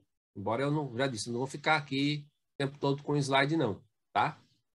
E se não der, a gente vai, como diz no popular, vai no gogó, vai, vai conversando, né? Um lado até bom. Bom, o que eu quero falar agora com vocês é exatamente sobre esse aspecto. Alô? É, da preparação. Eles acho que eles estão tentando lá deixar. Quando vocês conseguirem aí, me dê um toque aí, viu, pessoal da técnica. Eu quero disponibilizar minha apresentação. Aí que eu... Pastor de Oliveira, se me ouve, preciso que você me habilite como como co-host. Mas, gente, eu quero falar aqui sobre, começar falando para vocês sobre a atenção humana. A atenção humana é algo fantástico. Eu fico pensando, meu Deus do céu, a turma está aí há mais de uma hora. Quer dizer, eu, eu creio, né? É, a questão da atenção humana. Hoje, quando a gente acessa YouTube, por exemplo, um dos grandes desafios dos publicitários é prender nossa atenção. Senão a gente pula o anúncio, não é assim? E vocês estão comigo aqui, teoricamente, teoricamente, desde nove horas. Por que eu falo teoricamente? Porque pode estar ligado e você não ter aguentado ter ido embora, deixou ligado para não atingir a autoestima do, do palestrante, né? Deixar ele crente que ele está que ele tá sendo acompanhado. Mas é fácil, fácil distrair, fácil, mais, fácil, fácil. Principalmente quando a gente está num contexto como esse aqui, de uma telinha, né? Cansa ficar sentado o tempo todo, mesmo com pause, etc. E você e eu vivemos numa geração em que as pessoas cada vez mais estão com o nível de atenção reduzido, o nível de atenção extremamente reduzido. Quando você vai pregar agora, pense na igreja, não pense você que porque lá tem todo mundo sentado na igreja, 50 pessoas, 100, 200, 500 pessoas, tá todo mundo ali. Ai, não vejo a hora de ouvir o pregador. Ah, se cesse, né? se cesse, como diz o outro. Mas a verdade é que muitas vezes tem gente ali que só tá por causa de outras pessoas, porque o pai e a mãe dizem, você vai para a igreja, ou por causa do cônjuge, ou porque quer encontrar com um amigo, enfim, são muitos os motivos que podem levar uma pessoa para ir a uma igreja e ficar ali prestando atenção à pregação. Muitos motivos. E muitos desses motivos não são os mais nobres. Ou seja, é dentro desse contexto que você, como pregador, tem um desafio, eu tenho, um pregador, tenho esse desafio de prender a atenção dessas pessoas o máximo de tempo possível. Agora eu vou começar, então, falando é, sobre essa questão é, da da característica da nossa geração, né? das novas gerações. Todo mundo vai para a igreja nesse troçozinho aqui, né? com celular. E aí o que, é que acontece? No momento em que a pregação, por alguma razão, não parece muito interessante, a pessoa pula você. Igual anúncio do YouTube. Pula. Ela não vai eliminar você lá da frente, mas ela olha para o celular e começa a fazer outra coisa. Ela vai para o WhatsApp, ela vai assistir um vídeo no TikTok, ela pode fazer, ou pode simplesmente se levantar e bater papo lá fora porque ela não conseguiu, de alguma forma, ter atenção capturada por você. Veja que desafio tremendo. Eu sei que isso é uma batalha muitas vezes injusta, por mais que a gente se esforce, por mais que a gente ore, por mais que a gente se prepare, a gente não tem o controle, a gente não tem o controle da atenção das pessoas. Por isso, aqui vai primeiro minha mensagem de, de solidariedade, se você tem sofrido com isso, com a distração, com a dispersão dos ouvintes quando você prega. Então, assim, nem Jesus, nem Jesus, nisso aí a gente tem um consolo do Mestre, nem Jesus conseguiu manter a atenção de todos, por causa da dureza do coração de muitos. Então, as pessoas são livres, elas são livres para aceitar ou rejeitar, para crer ou para não crer. Então, Fica aqui minha palavra de consolo e encorajamento a você que acha cada vez mais difícil prender a atenção das pessoas quando você prega. Agora, um contraponto. Não é porque nós vivemos dias desafiadores em relação à, à atenção humana, né, que nós vamos deixar de fazer o nosso trabalho, de fazer a nossa parte. Nós temos que fazer a nossa parte, concorda? Você tem a sua parte, eu tenho a minha parte. Qual é a minha parte? Qual é a sua parte? É nos prepararmos da melhor forma possível para que quando a gente começar a pregar, a gente consiga o maior nível de atenção enquanto a gente estiver apresentando a palavra de Deus.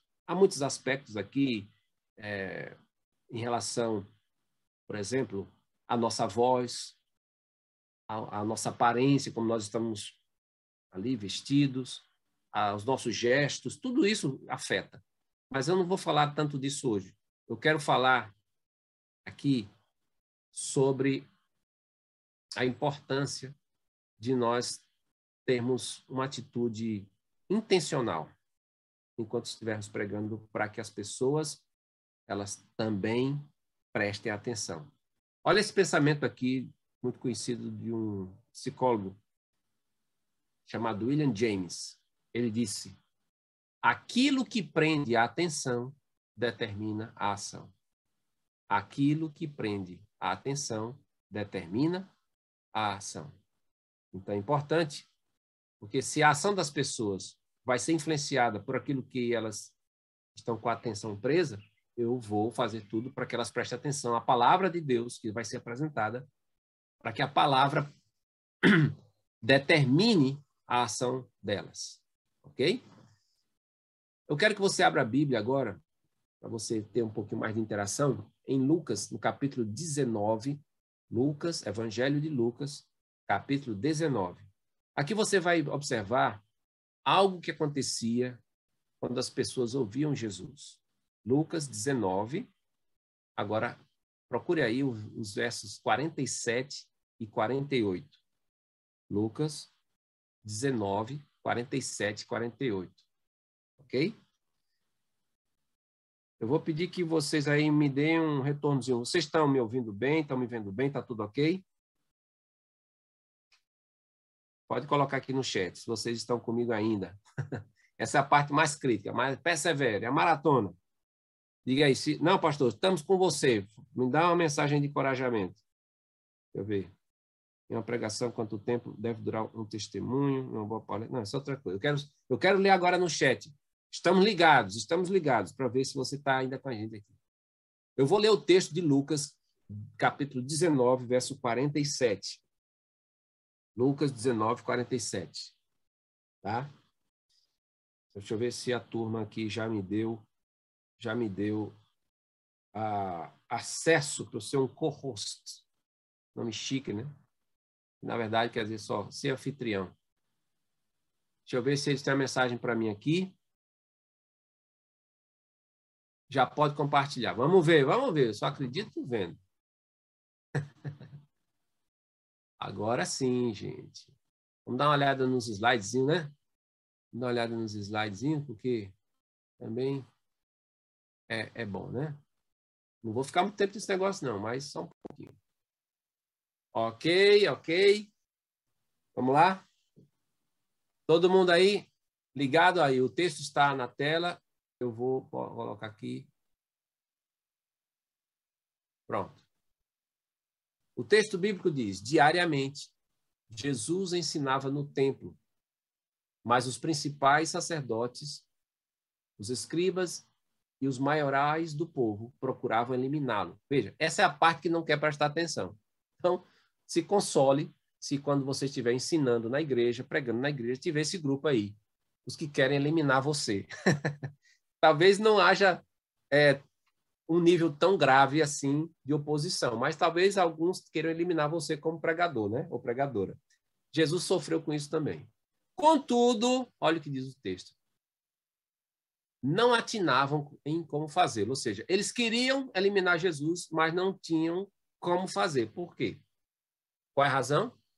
Porque todo o povo, ao ouvi-lo, ficava dominado por ele. Olha, eu acho maravilhosa essa frase final aqui desses versos. O povo ficava dominado por Jesus. Não é maravilhoso isso? As pessoas ficavam encantadas com com ele, com as suas palavras. Você lembra? O guarda, mandado pelos sacerdotes para prender Jesus, voltou de mãos vazias e quando disseram: Por que você não trouxe? Ele disse: Porque homem, porque nunca homem algum falou como ele. Veja que coisa fantástica. O homem foi para prender Jesus, não conseguiu prender Jesus porque ficou profundamente impressionado com o modo como Jesus falava. E aqui as pessoas ficavam dominadas por ele, todo o povo. O mesmo evangelho diz que o povo chegava acordado de madrugada para pegar o melhor lugar para ouvir Jesus. Eu acho isso fantástico. Aí você diz, ah, pastor, mas é Jesus, é Jesus, eu sei. Jesus é insuperável, Jesus é inigualável, Jesus é incomparável. Mas você não acha que na nossa esfera, na nossa limitação humana, nós poderíamos, com a ajuda de Jesus, do Espírito Santo, termos mais eficácia também quando a gente fosse pregar, a ponto de prender a atenção das pessoas, prender a atenção daquele adolescente da sua igreja que não para quieto, né? Você já, lá da frente, você diz, meu Deus, cadê o pai dessa menina, desse menino? Menino é um pestinha, né? Mas já pensou fazer alguma coisa intencional para prender a atenção desses adolescentes, desses juvenis? Não é fácil, não, viu? Eu considero o público mais desafiador para você falar. É criança e adolescente. Eu tiro o chapéu para quem consegue prender a atenção de criança e adolescente. Mas você e eu podemos crescer nisso. Fazer alguma coisa para que, ao pregarmos, as pessoas fiquem, se não ficarem dominadas por nós, que esse não é o alvo, né? E pelo menos elas fiquem atentas. Como eu disse o texto aqui, ó, jamais alguém falou como este homem. As pessoas esqueciam até da hora de comer quando estavam ouvindo Jesus. Jesus ensinava e tudo nele, tudo nele impactava. Não só as suas palavras, não somente as palavras que ele usava, mas o tom de sua voz, a sua fisionomia, a sua postura. Parecia que o céu havia descido entre eles quando eles ouviam o mestre falar. Ele é o nosso modelo. E aqui, vamos revisar, eu falei no primeiro bloco, Jesus fazia o que? Explicava, ilustrava, ele aplicava. Já vimos isso aqui. Agora eu quero entrar na parte bem prática, exemplos de esboços. Isso ajuda também na arte da pregação, ajuda a prender a atenção das pessoas. E eu quero aqui falar para vocês sobre, mostrar, na verdade, alguns exemplos de esboço. Tá bom? É, vamos lá. Esses esboços eu já utilizei cada um deles em pregações minhas, outros são de outras pessoas, mas fica aqui uma demonstração de como você pode organizar seu sermão. Olha esse esboço. O tema do sermão aqui é uma vida plena. Uma vida plena. Esse sermão está estruturado em três partes. As partes são as seguintes. Primeiro, uma coisa eu peço, baseada no Salmo 27, verso 4. Lá está escrito: Uma coisa peço ao Senhor e a buscarei, que eu possa morar na casa do Senhor todos os dias da minha vida e meditar no seu santo templo. Uma coisa eu peço ao Senhor. Ele está falando de comunhão. O desejo principal dele era ter comunhão com Deus. Isso faz parte é o primeiro elemento para termos uma vida plena. Uma coisa eu peço, comunhão. A segunda, uma coisa eu sei. Isso está em João 9:25. É a frase do cego, do ex-cego, quando foi questionado pelos fariseus, pelos sacerdotes, sobre o milagre que ele havia recebido, ele disse: Olha, uma coisa eu sei, uma coisa eu sei. Ou seja, eu tenho a certeza. Qual é a certeza? Eu era cego, mas agora eu vejo. Isso tem que ver com convicção. Uma vida plena, ela se faz com convicção, com comunhão, mas também com convicção. E a terceira parte de uma vida plena, terceiro elemento básico, está expresso nessa terceira frase também extraída da Bíblia. Uma coisa eu faço. Uma coisa eu faço. Foi Paulo que disse isso em Filipenses 3,13. Ele disse: esquecendo-me das coisas que para trás ficam prossigo para as que estão diante de mim. É isso que ele queria fazer. Olhar para frente. Foco. Está falando de concentração. Uma vida plena não é uma vida distraída, mas uma vida concentrada, uma vida guiada pela concentração. Então, aqui é um esboço tá? De um sermão sobre como ter uma vida plena, baseado em três expressões extraídas do texto bíblico. Uma coisa eu peço, Salmo 27, verso 4. Uma coisa eu sei, João 9, 25. Uma coisa eu faço, Filipenses 3, 13. Na primeira parte, nós vemos aqui o princípio da comunhão. Uma vida plena começa com comunhão com Deus. Ninguém vai viver plenamente sem ter comunhão com Deus, sem ter comunhão com o Senhor.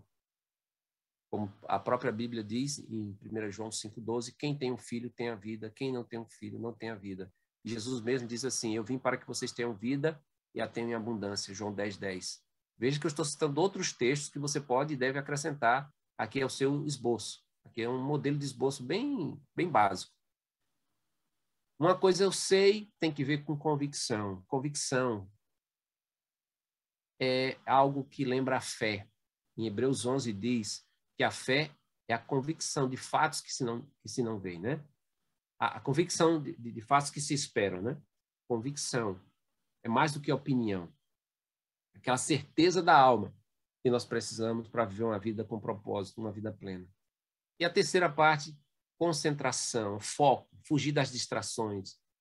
Como disse Jesus em Lucas 21, cuidado para que o coração de vocês não fique sobrecarregados com as consequências da orgia, das bebedices e, e das preocupações deste mundo.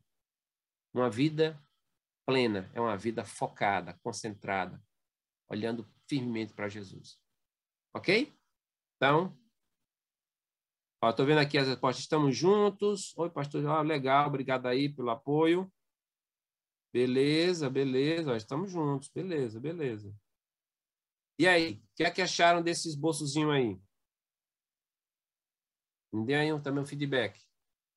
Uma vida plena. Vamos para outro exemplo. Prioridades. Você vai ver algo interessante aqui. Eu acho que é isso que está aqui. Deixa eu ver. Ó, o mesmo, o mesmo texto.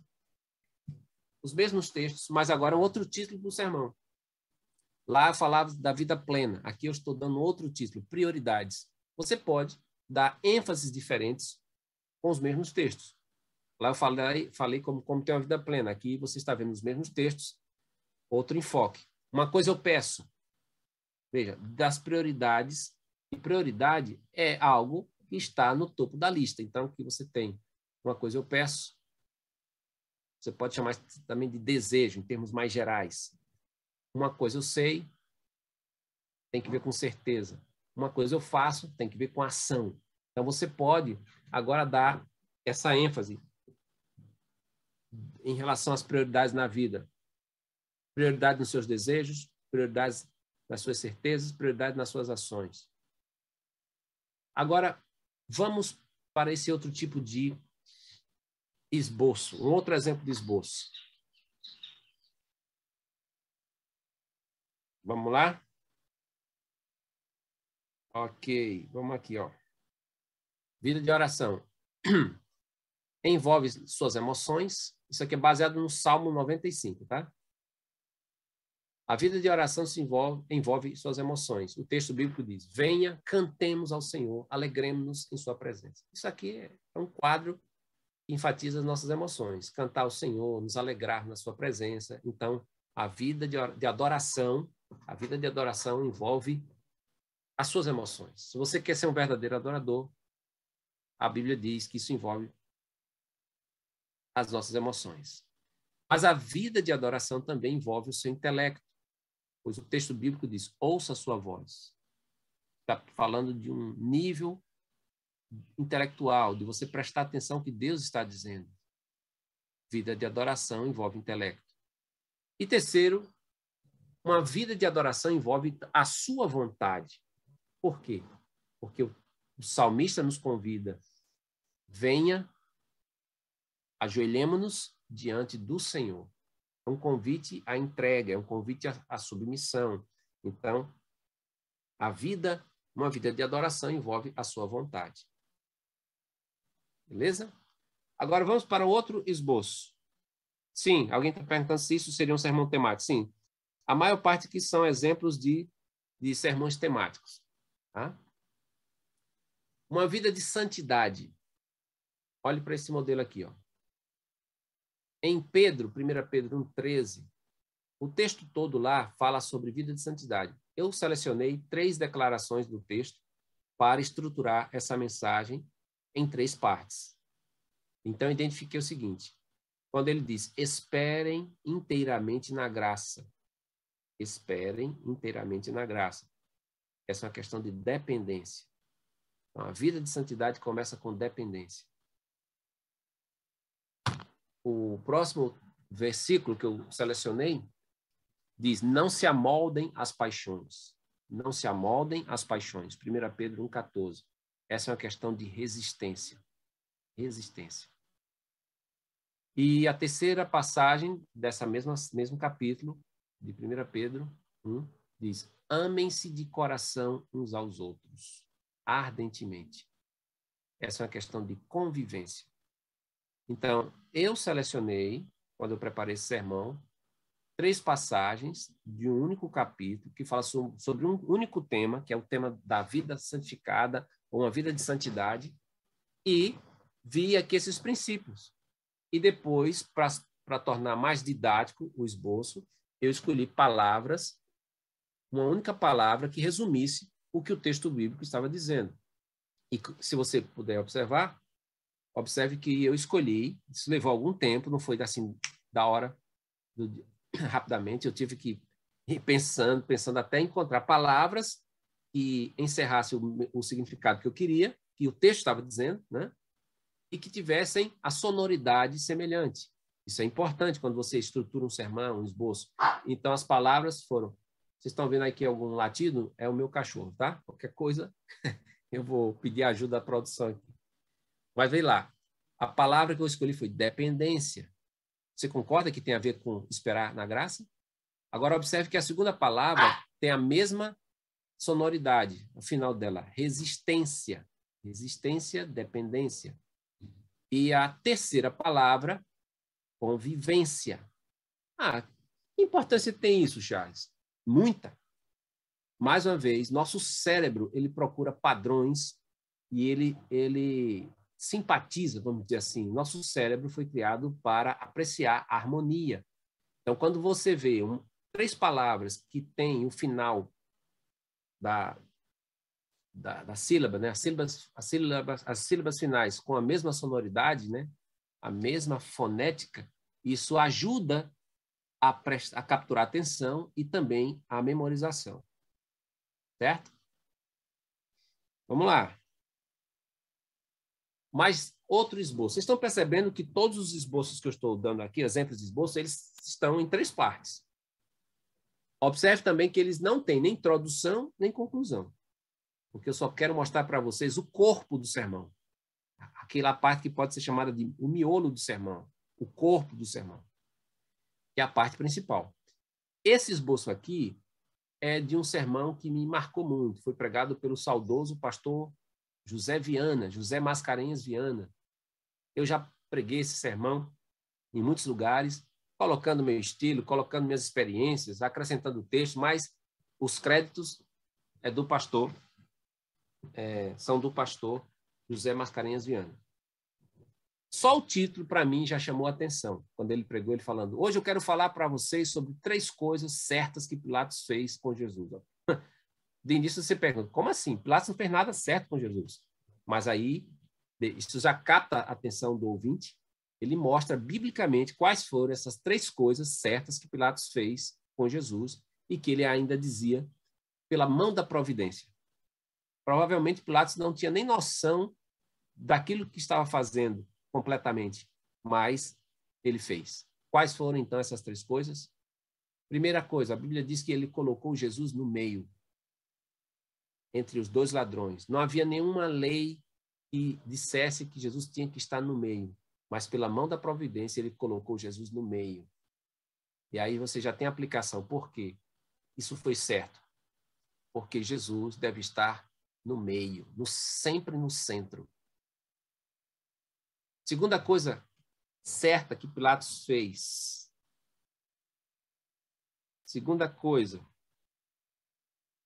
colocou Jesus, colocou uma placa reconhecendo Jesus como rei.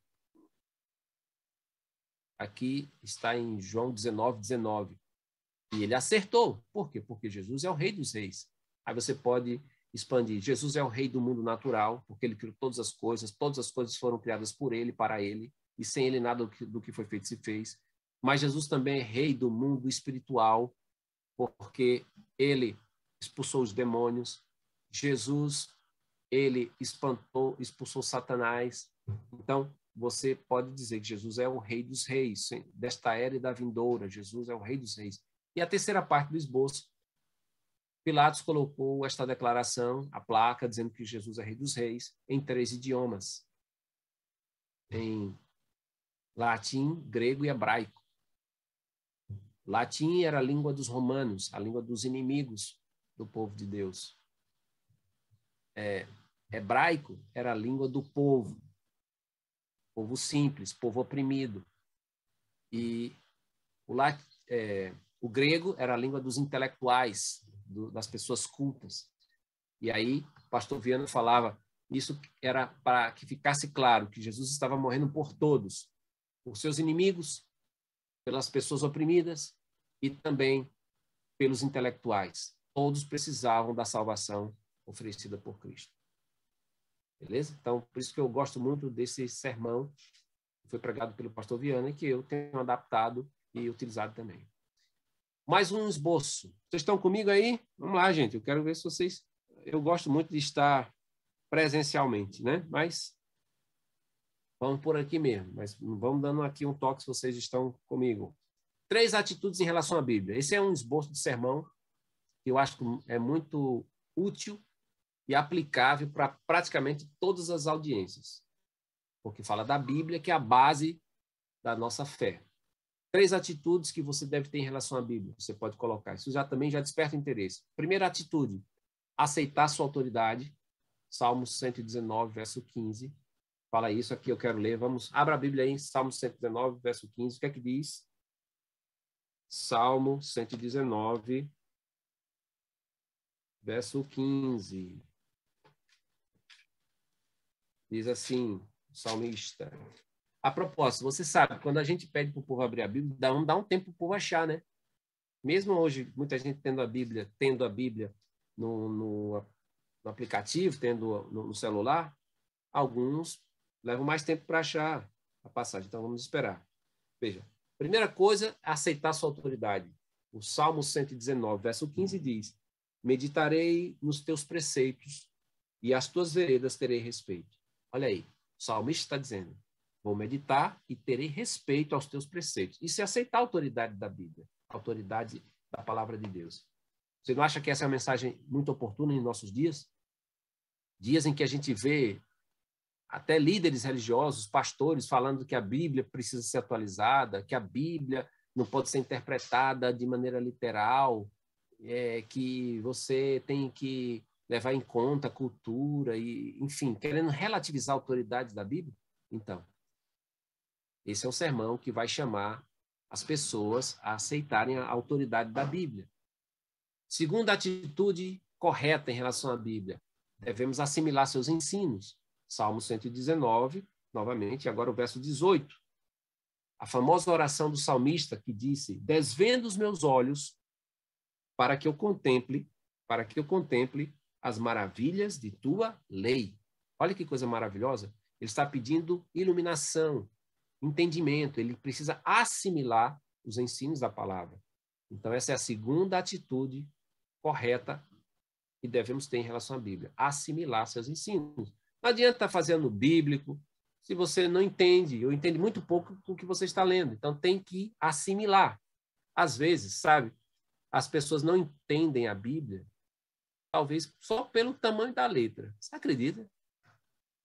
A Bíblia tem a letra tão miudinha, às vezes um irmão idoso, ou que está com o, o, exame de vista dos óculos vencido, ele não consegue ler, porque não consegue nem decifrar as palavras. Então, se ele lesse em letras grandes, por isso ó, eu já assumi minha posição de míope, eu, minha Bíblia é letra gigante, letra gigante, porque se eu não se eu não conseguir ler, como é que eu vou entender? Hum? Mas tem gente também que não entende, não assimila a Bíblia, porque a versão, a versão tem uma, tem uma linguagem muito rebuscada, arcaica. Então, qual é a solução para a pessoa assimilar mais a Bíblia? Use uma versão moderna. É verdade que, às vezes, a gente tem que ter cuidado com algumas versões que são muito interpretativas. Elas se sentem muito à vontade para os autores, né? os tradutores, para interpretar. Tem que ter cuidado. Mas, por exemplo, você pode ler versões como a nova tradução da linguagem de hoje, que é uma tradução moderna e que, de maneira geral, penso eu, ela respeita o sentido correto do texto e facilita a compreensão do texto, seja para crianças, para pessoas que não têm muita escolaridade. É importante assimilar bem seus ensinos. E ainda, mesmo que a pessoa seja culta, instruída, enxerga muito bem, ela ainda assim precisa assimilar a Bíblia de uma maneira mais profunda. Muita gente, mesmo sendo pessoa inteligente, culta, consegue ler, não entende a Bíblia corretamente, sabe por quê? Ah, isso aqui ia ser meio, meio que uma paulada. porque não tem humildade. Quer ler a Bíblia do alto do seu conhecimento, porque eu tenho pós-graduação, porque eu tenho mestrado, porque eu tenho doutorado, e não entende, não entende e nunca vai entender. Sabe por quê? A Bíblia diz, 1 Pedro 5, verso 5, Deus resiste aos soberbos, ele fecha a porta para que a gente orgulhe. Pá! Deus resiste aos soberbos, mas dá graça a quem? Aos humildes. E foi isso que Jesus disse. Em Mateus, deixa eu conferir aqui, Mateus, acho que foi no capítulo 10, está vendo na mente agora essa, essa fala de Jesus, quando Jesus diz assim: Graças te dou, ó Pai, porque ocultaste essas coisas aos sábios e entendidos e as revelaste aos pequeninos. Ou seja, é, Mateus 11, na verdade, 11, versículo 25, Jesus disse: Por aquele tempo, Jesus exclamou: Graças te dou, ó Pai, Senhor do céu e da terra, porque escondeste estas coisas. Veja, Deus esconde as coisas dele. De quem? Dos sábios e instruídos, e as revelaste aos pequeninos. Sim, ó Pai, porque assim foi do teu agrado. Então, é preciso assimilar os ensinos da Bíblia. E isso requer humildade de todos nós, de todos nós. Por quê? Porque nós precisamos assimilar a palavra de Deus com é, consciência da nossa pequenez. Desvendo os meus olhos para que eu contemple, para que eu contemple a tua lei. Terceira parte. Me demorei um pouquinho mais nesse esboço, não foi? Mas acho que foi importante. Terceira parte, em relação à Bíblia. Aplicar seus princípios. Salmo 119, verso 34. Salmo 119, verso 34. Vou ler aqui. Diz assim: 134. Livra-me. Não, não, peraí. Salmo 119, é 34. Estava lendo 134. Salmo 119, 34. Diz: Dá-me entendimento, Senhor, e guardarei a tua lei. De todo o coração a cumprirei. Percebe aqui? Enquanto que veja como o salmista ele lidava com a palavra. Primeiro ele, diz no, no primeiro texto: as tuas veredas terei respeito, ou seja, aceito a autoridade da Bíblia. No segundo texto, ele diz: desvendo os meus olhos para que eu contemple, ou seja, ele, ele quer compreender, ele quer assimilar. Mas agora, no verso 34, ele diz: dá-me entendimento e guardarei, obedecerei. Ele diz: cumprirei então, a palavra de Deus, ela também deve ser aplicada, seus princípios precisam ser aplicados. Ou seja, você e eu temos que praticar, obedecer. Então, esse é um esboço sobre as três atitudes em relação à Bíblia. Tudo certo aí com vocês? Bom, temos ainda 20 minutos. Vamos adiantar o passo aqui. Como, vou voltar aqui, como quero falar rapidinho, não vou poder me deter muito, mas vai ser uma visão geral, depois vocês vão ter acesso a esse PDF. Como desenvolver sermões bíblicos? Selecione a passagem, coisa básica, né? Mas que tipo de passagem? Procure uma passagem com unidade de pensamento, ou seja, um parágrafo que não seja incompleto pensamento. Uma passagem que fala as necessidades dos ouvintes, principalmente da sua congregação para isso, entenda muito de Bíblia, mas você tem que entender muito de gente. Então, selecione a passagem. Segundo ponto, passo. Estude a passagem. Estude a passagem. Como assim?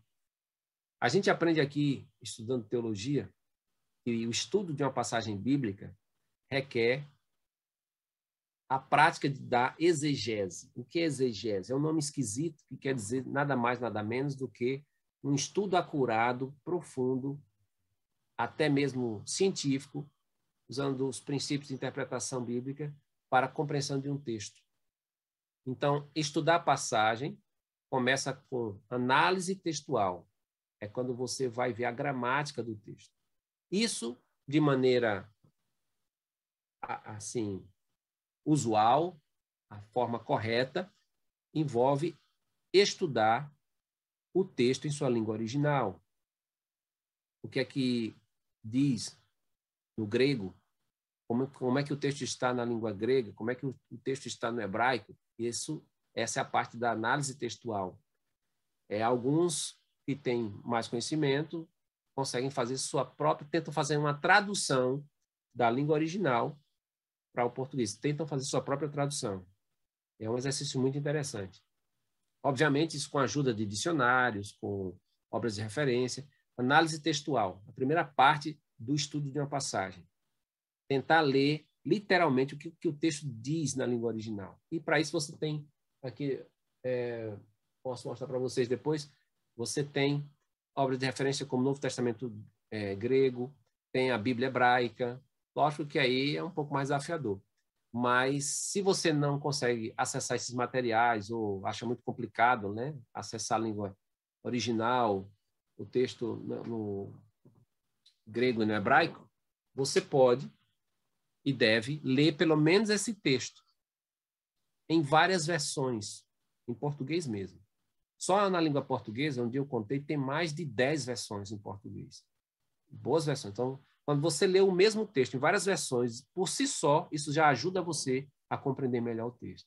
E se persistir alguma dúvida, você pode se valer dos nossos comentários, tem o comentário bíblico adventista e outros semelhantes. Mas a primeira parte para você estudar uma passagem é fazer análise textual. Segunda parte, análise contextual.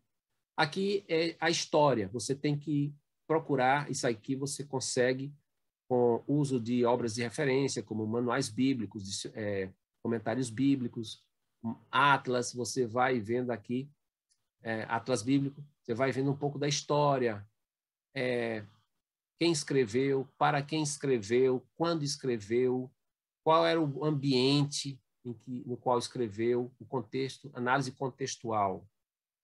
Também análise contextual diz respeito a a localização do texto. Esse texto está logo no início da epístola, está no final da epístola, está no meio. Então, isso é importante. Análise contextual. Análise literária. Aqui é uma questão do gênero. É muito importante quando você está estudando uma passagem, especialmente quando você vai pregar, você é, descobrir o gênero literário. Faz parte da análise literária, por exemplo saber se o texto é um texto poético, se é um texto sapiencial, se é um texto jurídico, se é um texto de parábola, se é uma prosa. Então, você analisa o texto pelo critério da análise, análise literária. Por exemplo, a poesia hebraica ela tem uma característica diferente da poesia ocidental. Ela não tem rima, certo? Mas ela tem o chamado paralelismo é quando você tem na primeira linha uma afirmação e é na segunda a reiteração do pensamento da primeira linha. Então, você descobre é, muito de uma frase comparando com a outra. E há vários gêneros literários na Bíblia. Então, a análise literária é muito importante. Tem uma estrutura que é muito típica do texto hebraico e também no Novo Testamento, a chamada estrutura quiástica. É um nome técnicozinho que diz respeito à maneira como um autor ele estruturou um texto. Ele coloca é, o texto de tal forma que ele tem uma harmonização seguindo é, como se fosse um X. Por isso o nome quiástica, que é o nome da letra grega, é, o X na língua grega é o ki, de onde vem quias, quiasmo, que é como se fosse a primeira frase correspondendo à letra A, a segunda letra B, depois a letra C. Aí depois ele repete um pensamento que corresponde à letra A, depois a letra B e a letra C, como se fosse repetindo. E no centro, às vezes, tem uma letra que é o centro do pensamento. Aí você descobre o quiasmo, ou seja, qual é a ênfase que o autor quis dar. Talvez você, assim, ache muito complicado o que eu acabei de falar, mas só para você entender que isso faz parte da análise literária. Os comentários bíblicos normalmente nos, nos ajudam a identificar essa estrutura do texto bíblico. É, quarta parte da análise de um estudo de uma passagem é análise teológica. Veja, quantas partes nós passamos até chegar aqui? Três. Análise teológica, que é muito importante, é quando a gente tenta descobrir qual é a verdade que o texto está ensinando.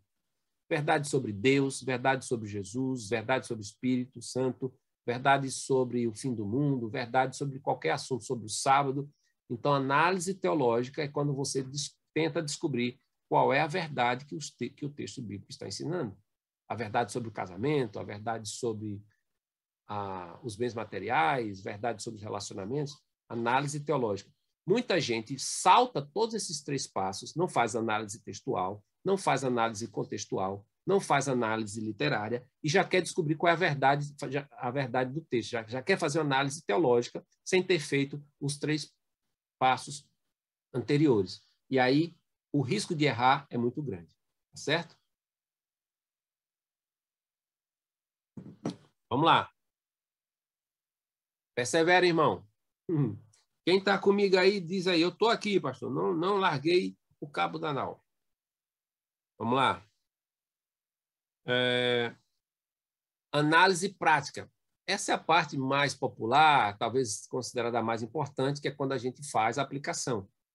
Mas você só pode fazer uma aplicação consistente se você tiver feito os quatro passos, ter, ter dado os quatro passos anteriores. Beleza? Deixa eu sair da tela para a gente se ver mais um pouquinho. Vocês estão comigo aí? Eu estou aqui. Eu estou aqui perseverando. Tá bom? É, nós estamos caminhando, temos mais nove minutos. Eu quero é, avançar mais um pouquinho mais. Dê uma pausa para a gente se ver. Tá? Vamos lá. Voltando aqui. Então, estude a passagem. Isso envolve fazer, seguir uma exegese com esses cinco passos. Descubra a ideia exegética. Que nome complicado é esse? Nada mais é do que você descobrir o que é que o texto está dizendo de fato. Para isso, você tem que descobrir o sujeito e o complemento da passagem. Aqui a gente entra num assunto que talvez vai exigir um pouco mais de sua atenção, mas vamos lá. O que é isso? Descobrir o sujeito e o complemento de uma passagem. O sujeito é a pergunta. O que é que o texto está perguntando? Você tem que descobrir qual é a pergunta que o texto está falando, fazendo. E para ajudar você, a olhar um texto, use essas seis perguntas para descobrir o sujeito. O sujeito. Essas perguntas são aquelas famosas seis perguntas que todo repórter faz: como, o que, por quê, onde, quando e quem. Seis perguntas para ajudar a descobrir o sujeito. E o complemento ele vai surgir após ser encontrado o sujeito. Quando você descobre o sujeito, ou seja, a pergunta, você descobre a resposta que o texto está dando. Quarta parte para você preparar sermões bíblicos. Analise a ideia exegética. Você descobre a ideia, agora você vai analisar. O que é isso? Você deve reformular a ideia exegética com outras palavras. Ou seja, por exemplo, se um texto de Hebreus está falando, você fez análise do texto, você descobriu qual é o sujeito, qual é o complemento, e você descobre que está falando uma verdade sobre o ministério de Cristo no santuário celestial, que Jesus Cristo, ele hoje está lá como o sumo sacerdote no, santuário celestial, e você lê o texto, você pode traduzir, deve reformular a mesma verdade com outras palavras, palavras mais diretas, palavras mais simples. Você deve fazer três perguntas de desenvolvimento quando diante de uma ideia que o texto está nos apresentando. Quais são essas perguntas? O que isso significa? O que significa quando o texto diz que Cristo entrou no Santo dos Santos? Né? Depois, isto é verdade? É isso mesmo? E terceira pergunta, que diferença isso faz? Aí é a questão da consequência da verdade descoberta, quando você analisa a ideia exegética. Certo? Eu vou ter que apressar um pouquinho agora, por causa do tempo, mas esse material vai ficar com vocês e vocês vão estudando, tá? E qualquer dúvida, a gente vai estar aqui à disposição. Estou falando da análise da ideia exegética. Quinto passo, formule a ideia exegética. Veja que está muito. Aliás, homilética. Agora você saiu da ideia exegética, que é o que o texto diz, e agora a ideia homilética, que é quando você vai formular a verdade descoberta para a verdade apresentada, que é a mesma verdade, só que agora você vai trabalhar um pouco mais nisso. A ideia homilética é a verdade aplicada à vida. Como formular a ideia homilética? Aqui vão algumas dicas. Apresente a ideia de maneira simples e memorável. Apresente a ideia em palavras concretas e conhecidas. Apresente a ideia em forma de orientação. Então, a ideia homilética é aquela que você vai dizer no seu sermão. A ideia exegética é aquilo que você descobre na sua casa enquanto está estudando a Bíblia. Sabe um erro que muita gente comete? É que fica tão empolgado com as coisas que descobre ao se fazer exegese, e aí quer contar todo o seu trabalho de exegese para os irmãos da igreja. Ninguém quer saber disso, não. A gente só quer saber qual é a ideia homilética. A exegética você descobre, e ela é importante, mas ela não vai ser apresentada conforme você descobriu. É como a casa. A casa se sustenta com alicerces e paredes, mas todo mundo prefere já uma casa pintada, rebocada e pintada, decorada. Então, o sermão já é ideia exegética, já com seu acabamento. Entendeu? Então, é importante você fazer essa diferença. Outra forma de ilustrar isso, na exegese, que é aquela parte mais técnica, mais árida, é o processo de fazer o pão. E quando você faz o pão, né? Normalmente a pessoa sua, né? Porque bate a massa, tá? Faz ali, você gasta um suor enquanto faz o pão. Mas na hora de você pregar, deixe o seu suor em casa e apresente só o pão. Ninguém quer ver o seu suor. Para oh, como ele pesquisou, ele passou 10 horas pesquisando. Não, ninguém quer saber disso, nem é necessário. A pessoa só quer receber o pão pronto. Tá certo? Outro ponto aqui, sobre a, a, ideia homilética. Entenda esse nome, homilética, como pregação, a ideia da pregação. É que esse termo é um termo técnico. Apresente a ideia de maneira pessoal. Aquilo que você descobriu na Bíblia, apresente de maneira pessoal. Como assim? Que diferença essa verdade faz na sua vida, pode fazer na sua vida e na vida das pessoas que estão lhe ouvindo? Sexto passo, determine o propósito do sermão. Isso é muito simples e importante qualquer tema que a gente vai pregar, a gente tem que tentar responder essas perguntas. O que é que eu quero que eles saibam? Isso está no nível da cognição. O que é que eu quero que eles saibam? Você tem que saber. O que é que, eles, o que, é que você quer que eles saiam dali sabendo? Segundo, o que eu quero que eles sintam? Isso tem que tocar o coração. Você gostaria que eles sentissem o que ao ver essa mensagem? Tem gente que não gosta muito dessa parte, não. Acha que isso é emocionalismo. Mas a Bíblia diz que Deus nos deu tanto pensamentos quanto sentimentos. Deus criou os dois lados do nosso cérebro, tanto o lado esquerdo quanto o lado direito. O lado esquerdo, via de regra, é mais racional e o lado direito é o lado mais emocional.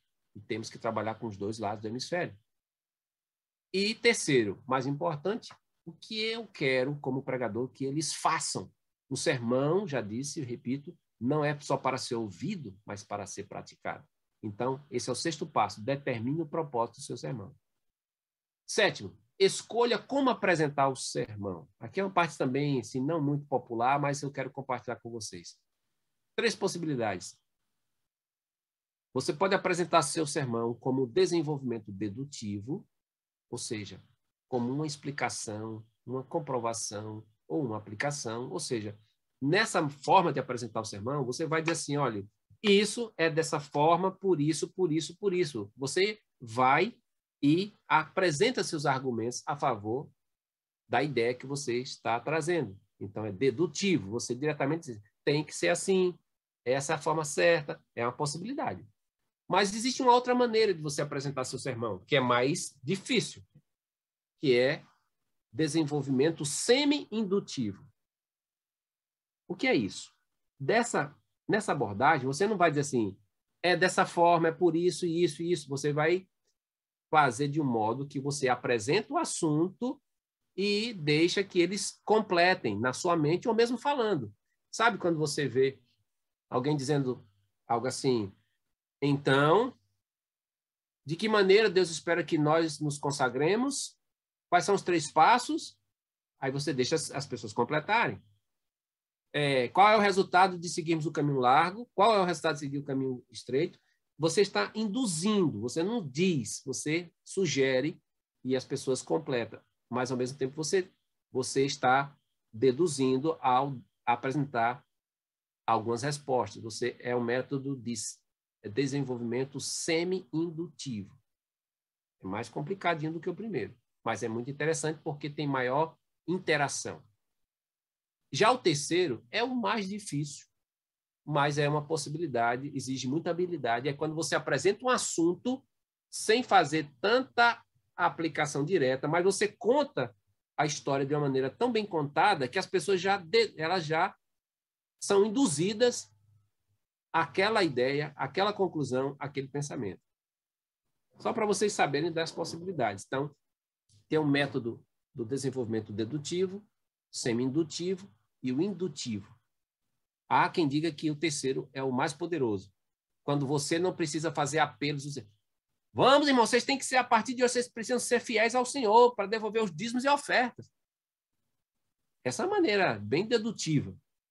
Nesse modelo indutivo, você apresentaria um texto bíblico, ou o pensamento bíblico, ou a, a história bíblica, e as pessoas, pela maneira como você apresentou, por elas mesmas, elas, elas vão querer fazer aquilo. Elas vão tomar a decisão, elas vão ser induzidas. Espero que vocês tenham entendido o que eu estou tentando explicar. Estamos caminhando para o final. É... Aqui um esboço, um, um, um momento que você tem que fazer o esboço. Eu gosto muito desse modelo. Você pode ter outra maneira, mas eu aprendi assim, eu acho interessante. Um esboço tem que ter introdução. O objetivo da introdução é captar a atenção e fazer um resumo do que você vai dizer, né, numa frase. Depois tem o desenvolvimento do sermão. O desenvolvimento tem que ter essas partes essenciais, que são os pontos principais. Eu sugeri três partes. Precisam estar numa ordem lógica, tem que ter pé e cabeça, né? E terem um sentido de progressão. A coisa está indo no clímax. Então, isso é o desenvolvimento do sermão. Pontos principais, ordem lógica e progressão. Já a conclusão é o resumo, não é pregar novamente tudo que você pregou, obviamente, mas numa frase, num parágrafo, você resume o que você disse. Pode até resumir com uma história e faz o apelo, o convite às pessoas tomarem a decisão. Ali foi o esboço. Agora, precisa preencher esse esboço. Como? Com a reformulação, ou seja, você vai dizer a mesma coisa com outras palavras, você vai explicar, lembra que ele falou da explicação? Você vai apresentar fatos, citações, narração, ilustrações, e isso tudo ajuda a preencher o esqueleto do esboço. Nono passo no preparo de mensagens bíblicas. Prepare a introdução e a conclusão do sermão. Já mencionei por alto, mas quero falar um pouquinho mais hoje. Introdução, prender atenção e anunciar o tema. Já a conclusão, um resumo e uma ilustração. E você pode também fazer perguntas retóricas na conclusão. Tá bom? E, finalmente, o apelo que constitui a parte essencial da conclusão. Muito bem. É, o tempo já se expirou. Teria aqui as qualidades do pregador. É, eu vou mencionar aqui, pastor. Não sei se o pastor João Oliveira já chegou, mas fica aqui na tela para você considerar, tá? Deixa eu voltar aqui para cá. Veja. Caráter, entusiasmo, determinação, inspiração, sensibilidade, observação, capacidade de síntese, imaginação e criatividade, memória, boa aparência, vocabulário e humildade. Disse, ah, Maria, né? ah, Maria, como é que eu vou conseguir tudo isso? Calma, vá com calma, mas vá considerando. Vá considerando isso aqui como algo fundamental. Mas se eu pudesse resumir, eu diria isso aqui, ó. Comunhão, convicção, e comunicação. Se você desenvolver, pela graça de Deus, essas três, esses três fundamentos, você estará no caminho certo. Comunhão com Deus. Sem comunhão com Deus, você e eu não temos nada a dizer. Convicção. Convicção nas verdades bíblicas. Convicção de que a palavra de Deus é, é inspirada palavra de Deus infalível, palavra eterna. E comunicação é justamente a maneira habilidosa com a qual nós apresentamos a mensagem da palavra de Deus e hoje vimos que Jesus tem muito a nos ensinar nisso também. Beleza? É isso aí, gente. Pastor Jean Oliver já está aí entre nós. Fique Pastor Charles.